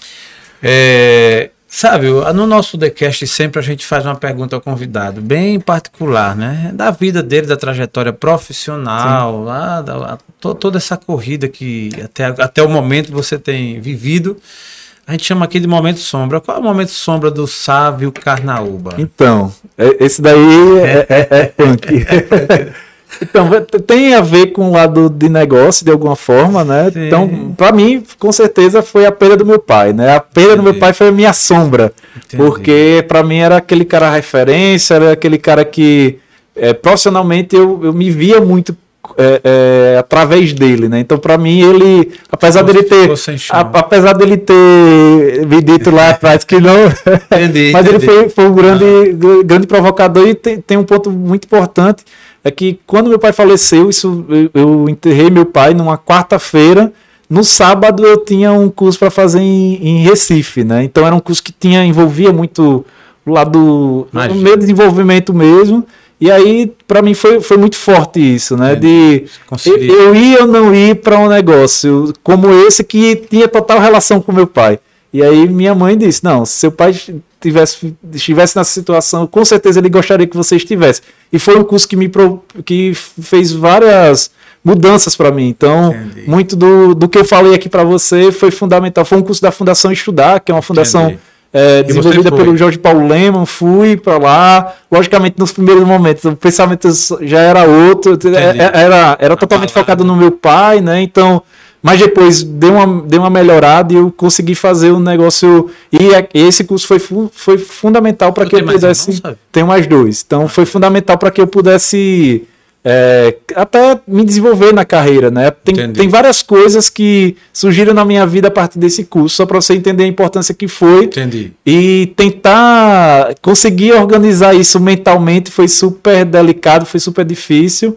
É, de ver a pessoa mais importante da minha vida em um momento é. É, triste, né, como aquele, e depois ter que se reinventar. Então, a, a, a, por isso que eu falo tanto de saúde mental, de resiliência, é. porque todo momento a gente vai ter um momento que a gente vai estar muito bem, depois vai ter uma dificuldade e a gente tem que se reinventar Sim. porque a vida continua e a gente tem que, tem que acontecer. Então, o meu lado sombra, diante de tudo, tiveram, logicamente, tiveram sociedades mal feitas, tiveram coisas negativas, mas eu vejo que esse, esse foi, foi, foi, foi, super. Foi mais relevante. Foi mais né? relevante para mim. Foi, foi bem interessante porque é, no dia 1 de setembro é meu aniversário, né? Então, no dia 2, no dia dois, eu, eu fiz a minha primeira entrevista numa TV. Então, meu pai estava vivo, ele viu isso. Imagina. No dia 25, ele falece. Então, assim é, no sábado seguinte você vai pro curso. De sábado seguinte eu vou pro curso. Então, assim, foi. Eu, eu brinco que o mês de setembro para mim é um mês. É, meu aniversário é um mês que eu, É forte. é né? forte para mim. Forte. É forte para mim. Então, assim, foi. Mas eu fico. É, é, foi uma situação delicada, mas hoje eu vejo que isso tudo serviu para para ser o que eu sou hoje, né? Entendi. Com certeza. Fortalece, né? É porque essa dificuldade na vida, e quando a gente passa, né? Como um exemplo como esse seu, no final das contas você sai mais forte. Com né? certeza. Sai mais forte, certeza. mais preparado, até para ajudar os jovens que estão vindo, pessoas que estão vindo sim. e tal, que, que indiscutivelmente em algum momento da vida passarão por sim, dificuldades. Sim, com né? certeza. Essa pergunta do momento sombra eu faço com muita tranquilidade, porque eu sei que todo ser humano, em algum momento e de alguma forma, cada um com a sua história, cada um com a sua realidade passa. Sim, né? sim, então, com certeza. E o bom é que está aqui. Com né? certeza. Superou, com tá certeza. Tá aqui. Mas aí você também não só tem um momento sombra, né? Você vai, vai, vai, aí também tem um momento luz, né? De repente aí vários momentos aí. Sim, sim. Quero sim, que você sim. escolha um para dizer pra gente, né? Rapaz, né? é, é, também é difícil de, de... Também é difícil, de né? Tentar. Mas aí eu vou eleger. Posso, posso falar dois aqui? Pode, eu posso tirar aqui. Por favor. Não, primeiro, primeiro foi quando que envolve a empresa Júnior, né? Que eu fui Sim. diretor administrativo financeiro da EJ, que Sim. é a JR, JRS Consultoria. E diretor administrativo financeiro é, é associação, então o meu nome tava lá, entendeu? Entendi. Então, quando eu saí, era Banco Real na época. Na época. Então, assim, quando eu saí, assinei lá as documentações para ficar responsável e tal. Quando eu saí do banco, eu olhei assim, eu disse, caramba, agora, agora eu tenho que. Se eu tinha alguma preguiça, se eu tinha alguma coisa negativa antes, eu, agora eu tenho que focar, porque é uma responsabilidade gigantesca estar tá representando uma turma dessa. Então, a empresa já tinha mais de de 17 anos. Então, assim, era. Aquilo estava sob minha responsabilidade. Então foi um senso de responsabilidade, de. E de alegria. De alegria também, né? De que, poxa, tô, tô me tornando gente, entendeu? Isso, então foi, foi importante, foi importante esse, esse processo. Essa assinatura foi, foi legal. Boa, que bom. E teve outro, teve outro processo, assim. É, tem, que, eu, que aí envolve o lado de colaborador, né? Que foi Sim. a primeira carteira assinada que eu, que eu assinei na minha vida, né? A, que foi o primeiro, o primeiro funcionário foi na mescla, né? Então, há ah, quatro tá. anos e meio atrás.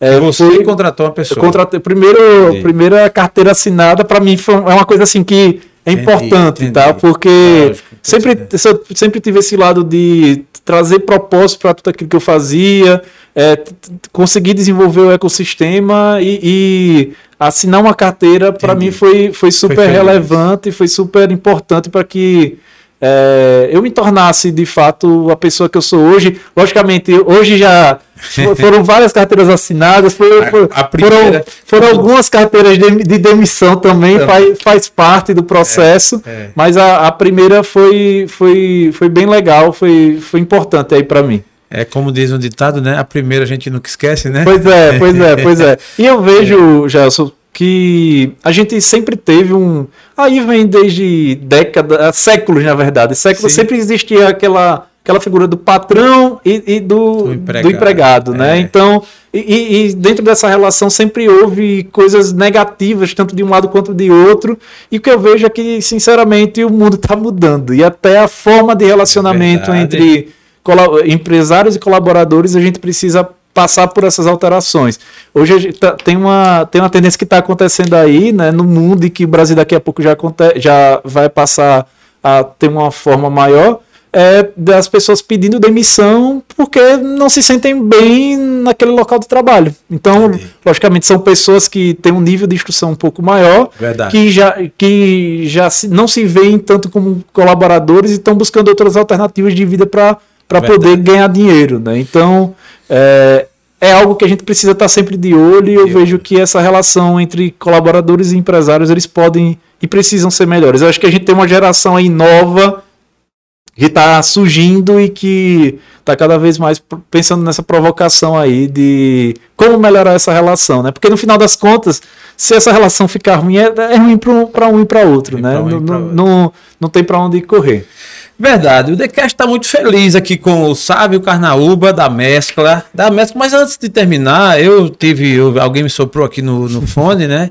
Que além da mescla tem, tem uma outra, um outro projeto em andamento isso, também. Isso. Eu, é, o quinto CNPJ. é o quinto CNPJ. Fiquei curioso, eu não vou deixar, né, Tom? Terminar sem eu falar do quinto, do quinto CNPJ. Pois é, pois é. Qual é o nosso. Então, qual, qual, é essa pegada, essa parada nova? Pois é. é. Então, é, é Alfa D o nome do. Alfa da, D. Isso, isso. é uma startup, a gente já tem um CNPJ, a gente Boa. abriu ano passado e ela tem o objetivo de promover a habilidade tecnológica para as pessoas de 50 mais, ou seja, para a geração 50 uhum. mais, é, através de cursos, através de, de formação, para que eles possam se desenvolver na, nas habilidades tecnológicas, né? Sabe, me desculpe, mas agora eu vou querer explorar esse tema aí desse, desse, desse, desse seu projeto aí. Então a empresa chama-se Alpha D, isso. Alfa é a primeira letra do alfabeto grego, isso, né? Isso, Beleza, isso. né? E D de digital. De digital aí, o primeiro digital. Uhum. E aí alfa D mais 50. Isso, é, é 50, alfa, 50 mais. 50 aí, mais. É.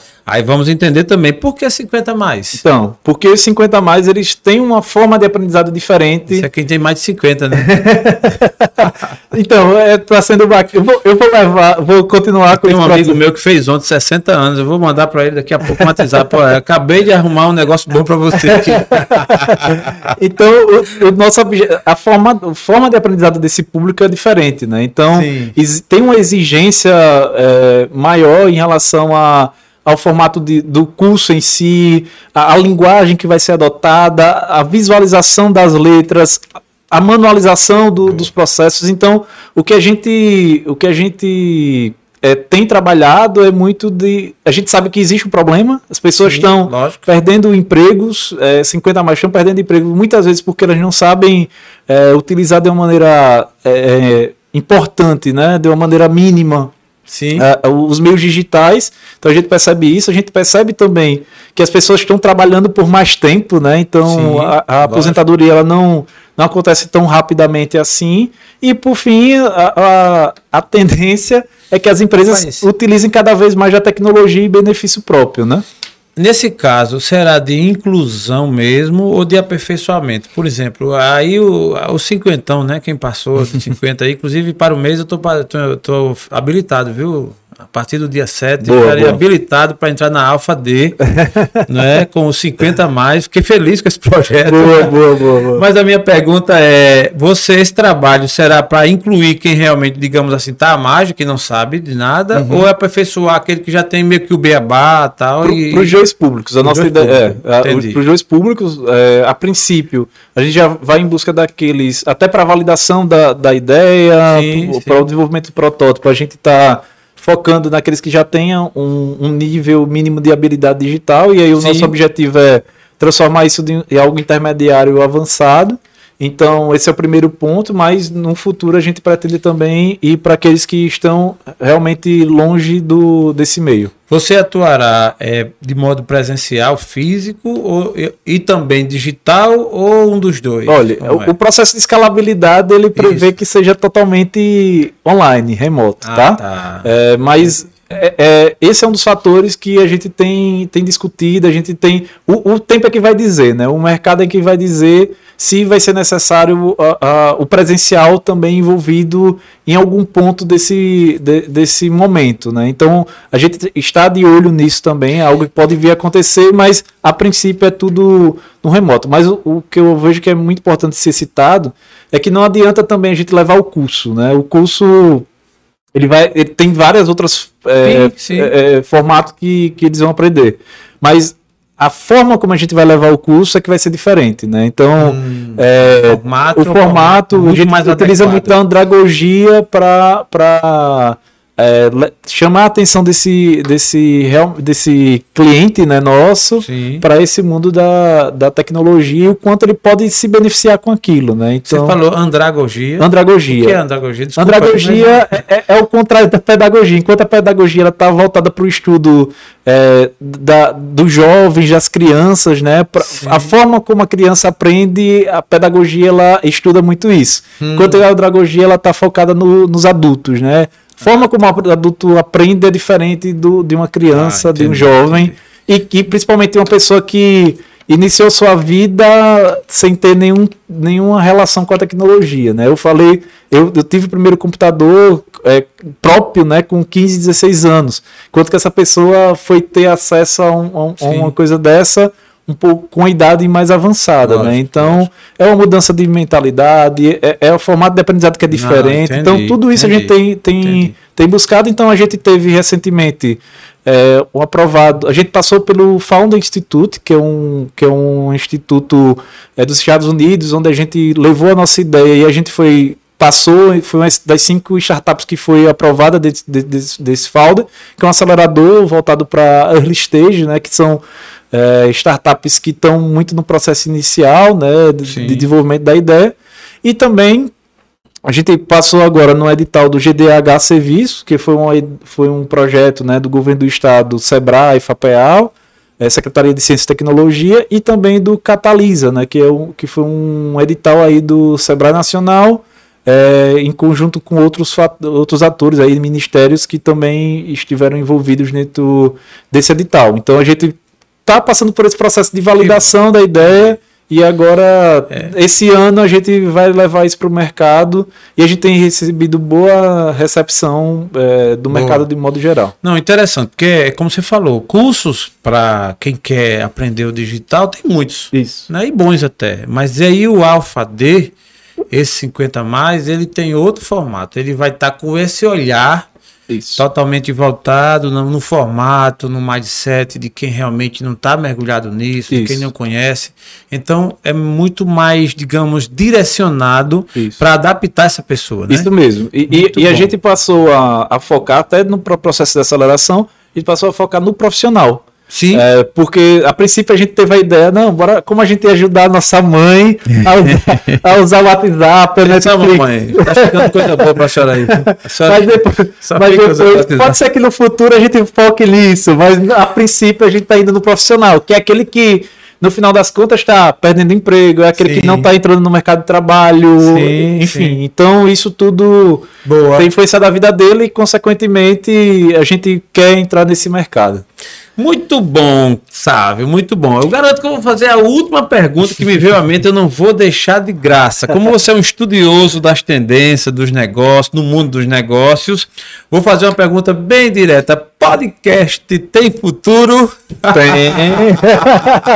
demais, demais. A tendência do podcast aqui no mundo em Alagoas, especialmente em Alagoas. Boa, boa, me, me, me, dê um, um, diagnóstico aí com o seu olhar uhum. de um estudioso das tendências dos negócios. Então, antes de vir para cá, eu tava, eu tava pensando muito no podcast como se fossem várias rádios, né? Sim. Várias rádios que a gente pode definir. Poxa, qual rádio eu quero hoje? Eu quero eu quero uma rádio para ouvir sobre negócios, eu quero uma rádio para ouvir sobre, sobre espiritualidade, ou não, vou para o mundo da história, da história, né? Para que eu possa conhecer. Então, o, eu acho legal do podcast é isso, a gente acaba promovendo as escolhas, né? A gente tem mais escolhas para a gente verificar, ou seja, tem podcasts muito direcionados como o seu. Então, assim, eu, eu vejo isso, o, o podcast como rádios, uma diversidade de rádios. Uma prateleira. Uma de... prateleira de rádios, né? Que, que vão estar na nossa, na nossa vida. E o que eu vejo é que é, a tendência é as pessoas passarem a ouvir ainda mais, né? Ainda tem muita gente que que não, não, tem, não tem enxergado o podcast como um, um atrativo para a vida deles, né? Para escutar. Mas, mas a, a, tendência é que as pessoas passem a, a, escutar ainda mais esse tipo. Atrelado, acho que é super legal o, seu, o fato de você também utilizar o vídeo, né? Para. É para atrair esse público. Então, o vídeo também faz parte. Hoje já, já tem dentro do Spotify alguns, alguns podcasts que no próprio Spotify tá tá com um processo de vídeo também, então não preciso mais nem, nem ir para o YouTube em algumas situações, porque o próprio podcast está dando, né? Tá, tá, tá promovendo essa experiência. Então, assim, é, eu vejo que tem mercado gigantesco aí e, e, e, a gente tem que verificar de fato onde é que estão esses nichos, né? Que Sim. a gente pode estar tá explorando e que, e que finalmente também tornar esse negócio viável, né? Acho que é o principal objetivo aí. Objetivo. Muito bom, Tom. Essa resposta dele foi boa, não foi, Tom? Você gostou da resposta? Você tá, é, não estava previsto para hoje, né? Essa, essa, consultoria assim ao vivo, né? Mas é, realmente eu né, me interessei porque óbvio, óbvio, que o que você colocou tem total sentido, mas é um assunto que ainda cabe mais sim, e tudo, sim, abrangência sim, e tal. Estamos muito contentes com a sua presença aqui. Eu, é, eu também. e ainda quero passar a, a, você a oportunidade de dar suas considerações finais, falar alguma coisa que de repente esqueci de perguntar ou de você falar uhum, e uhum. também agradecer aí para sua quem te acompanha, quem te segue aí também. Bacana, Por favor. Bacana, bacana. Então, gostaria de agradecer mais uma vez a oportunidade. Eu, é sempre bom estar tá, tá em momentos como esse. Faz tempo que eu não tinha no o presencial assim. Foi bom ter, ter retomado aí. Tô, tô aos poucos estou voltando a, a, esse presencial e está sendo super especial esse processo. Agradecer a sua simpatia e, e e busca aí por estar tá contribuindo aí com o ecossistema de Alagoas, de empreendedorismo, e dizer ao pessoal que realmente a gente está à disposição, tanto no, no Instagram da Mescla, né, mescla.co, tem muito conteúdo lá, pulsem que o que não falta é conteúdo lá sobre tendência, tem muita coisa boa, e também o nosso blog, né, no nosso site, mescla também, mescla.co também tem um blog nosso lá, é, também no, no meu. No da Alfad, daqui a pouco a gente está começando a produzir da Alfad também, certo. mas é alfad.digital, tá, tá nas redes sociais. Alfa com H. Isso, Alfa com H. E por fim, meu, meu Instagram lá também, Salve Carnaúba.